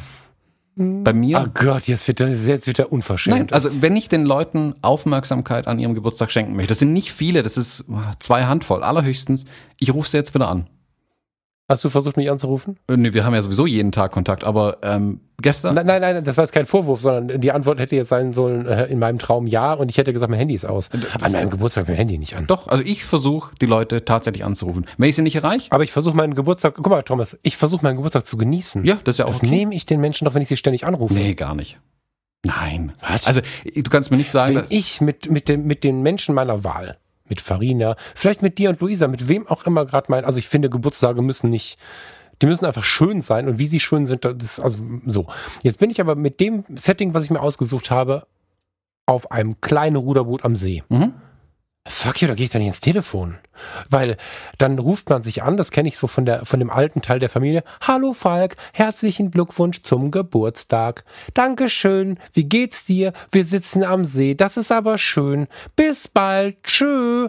Ähm, jede zweite geschriebene Geburtstagsnachricht, in Klammern, weil die Menschen sich dann ein bisschen mehr Gedanken machen, ist tiefer und sinnhafter als so ein Telefonat und zerreißt mir nicht den Tag, weil ich kann nachher drauf gucken. Ich sitze, wir sind jetzt üblicherweise fast immer an unseren Geburtstagen oder den Freitagen, die in der Nähe unserer Geburtstage liegen, in der Euskirchener Therme, da ist nämlich dann Saunanacht. Das ist so ein Ritual, was wir jetzt schon das dritte Mal umgesetzt haben. Dieses Ritual genieße ich so sehr und dann sitze ich um zwölf im Auto oder um halb eins oder um halb zwölf, wann auch immer, nachts und scroll so ein bisschen durch die Nachrichten. Und dann habe ich Wasser in den Augen. Dann bin ich wirklich gerührt von den WhatsApps, von den WhatsApp-Audio oder auch ähm, Textnachrichten. Ich bin gerührt von dem, was bei Social Media reinkommt, weil die Menschen da sich ein, nicht alle, jeder Dritte hat sich Gedanken gemacht. Voll schön. Habe ich bei Anrufen, glaube ich, so gut wie noch nie erlebt. Außer, dass mal einer singt, aber das ist halt auch was, was am Ende ja keinen weiterbringt. So. nee. Man sagt sich dann, oh, wie toll, Dankeschön, ist aber lieb von dir und grinst so, so schauspielermäßig und am Ende ist es immer das Gleiche.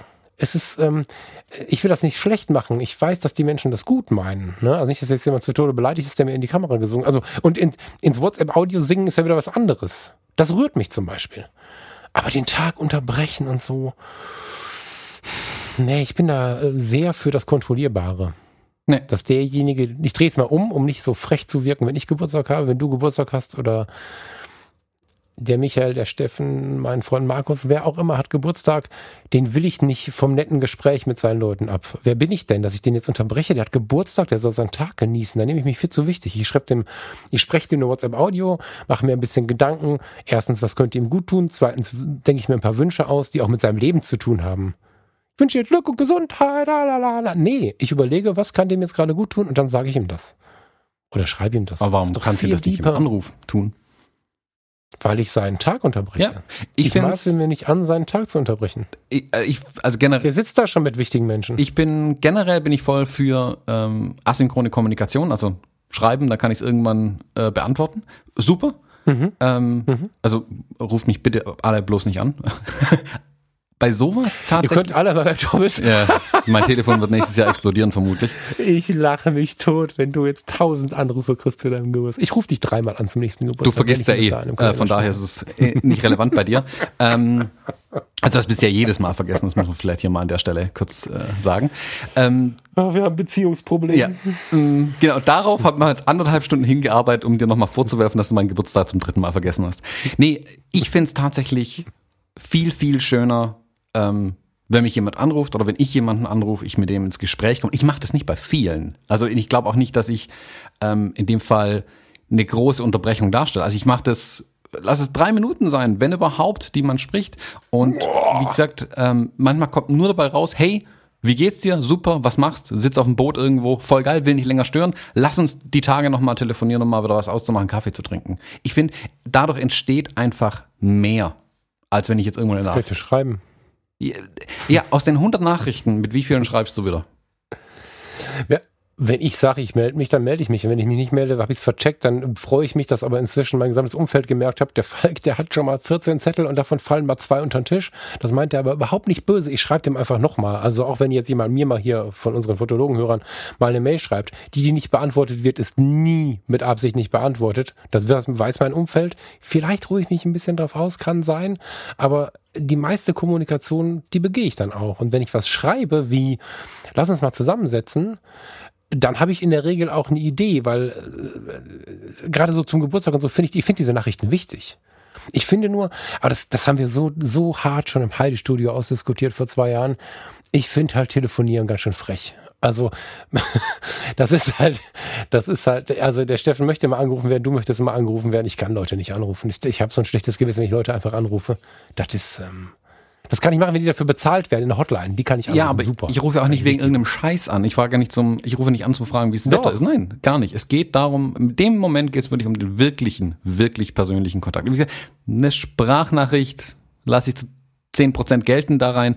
Ähm, aber selbst das ist das würde ich, das wäre dann, wenn ich jemanden, zum Beispiel jetzt die Woche war es so, ich habe jemanden nicht erreicht, da haben wir eine Sprachnachricht hinterhergeschossen. Aber ich habe es erstmal versucht. Also ich finde ich finde ich das Schönere, tatsächlich. Und ist. Ja, aber guck mal, jetzt rufen am Tag, wie viele Leute wollen dir gratulieren? Ich hatte, ich hatte, äh, ich habe den Ton dann aus, ich das Telefon aus.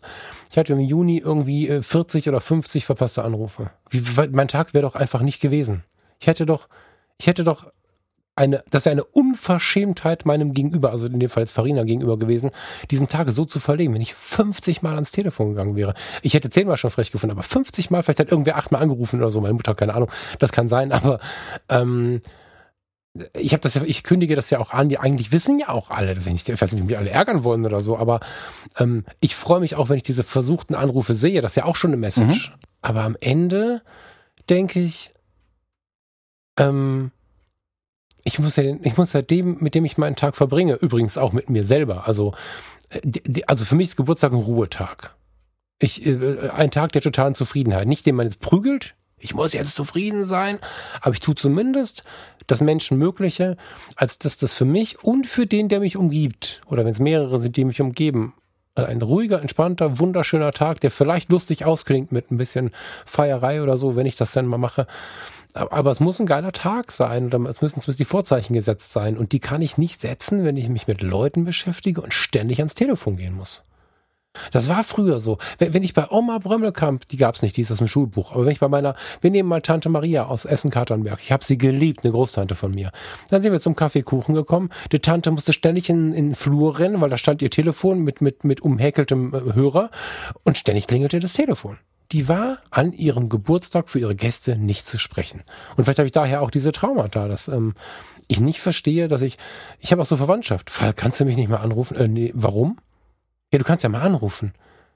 Ja, aber ich sag, wenn, wenn du mit mir telefonieren möchtest, weil du, dann sag mir Bescheid, dann können wir telefonieren. Nee, ich meine einfach so. Ja, dann sage ich, ich telefoniere aber nicht einfach so. Und dann gucken die mich an, als wenn ich, als wenn ich ganz böse wäre. Und das mache ich auch nicht, das meine ich ja auch gar nicht. Also ich würde niemals jemanden anrufen, um einfach so mit dem zu quatschen. Dafür bin ich äh, viel zu wenig kommunikativ.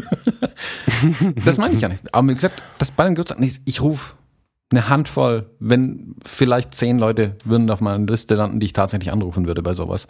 Ähm, ich finde es schön bleibe ich dabei. Ich meine, wenn ich jetzt höre, wie du wie es verteidigst, ne? wir müssen jetzt auch schnell wegkommen, weil wir drehen uns schon. Ähm, wenn ich höre, wie sehr du es verteidigst, bist du wahrscheinlich der, bei dem ich rangehe, wenn ich sehe. Ne? Aber im Großen und Ganzen empfinde ich das eher als guter Wille, der aber eigentlich immer das Gleiche sagt. So, und dann muss ich mich in mein Umfeld mehr so reinnehmen irgendwie. Wie gesagt, ich habe die Tränen in den Augen am Abend. Ne? Ich freue mich über jeden, der sich gemeldet hat. Auch wenn ich nur einen verpassten Anruf sehe. Ich kann die nur nicht bedienen an diesem Tag. Aber ähm, lass uns nochmal weg von der Diskussion. Gib mir mal irgendwas Positives, dass wir so nicht aus der Episode rausgehen, lieber Thomas. äh, äh, Komm schon. Äh, soll ich dich mal wieder anrufen einfach so? Nein. Wäre das was Positives? Ja, ich weiß nicht. Nee, ähm, ich glaube, wir sind auf jeden Fall ordentlich vom Thema abgekommen. wenn ich da unten auf die Uhr gucke, stelle ich mir gerade die Frage, ob wir eine Doppelfolge daraus machen müssen. Ähm, wir, können, wir können auch einfach drin bleiben und du schneidest in die Mitte rein und wir sind jetzt schon in zwei Wochen. Dann müssen wir nur noch ein Thema finden. Genau, also wenn ihr das jetzt erst in zwei Wochen hört, ähm, äh, haben wir es in der Mitte geschnitten. das war eine ernste, das war eine ernste ja, Frage. Ja, das war eine ernste Aussage. Ja, äh, nee, ich glaube, also an der Stelle müssen wir auf jeden Fall mal einen, einen Haken rankriegen, weil sonst werden wir hier nie fertig. Ähm, ich würde sagen, wir machen mal für heute Schluss ähm, und schauen mal, was alles als Feedback kommt. auf die Episode. Da gibt es auf jeden Fall viele Ziele, auf die man schießen kann. Ich bin echt gespannt, was da alles reinkommt. Ähm, Falk, ich würde einfach sagen, wir hören uns in einer Woche wieder, weil zwischendrin telefonieren wir ja nicht. Und WhatsApp, mein Freund, WhatsApp. ja, wir telefonieren ja nicht, sag ich ja. Hallo, hier ist der Thomas, ich bin auf der Hunderunde. Genau, so fängt's immer an. ich würde dich da auch gerne mal anrufen, aber du sagst dann, es geht nicht. Thomas, ruf mich nicht an. Ich mag nicht mit dir sprechen. Merkst du, wie, wie verletzt ich eigentlich bin, was für ein zartes Pflänzchen ich doch eigentlich sein kann? Das kannst du tatsächlich nach drei Gin Tonic. Ja, das, das stimmt schon. Falk, in diesem Sinne, ich wünsche dir einen schönen Tag und wir hören voneinander. Bis dann. Tschüss. Wünsche ich dir auch. Ciao.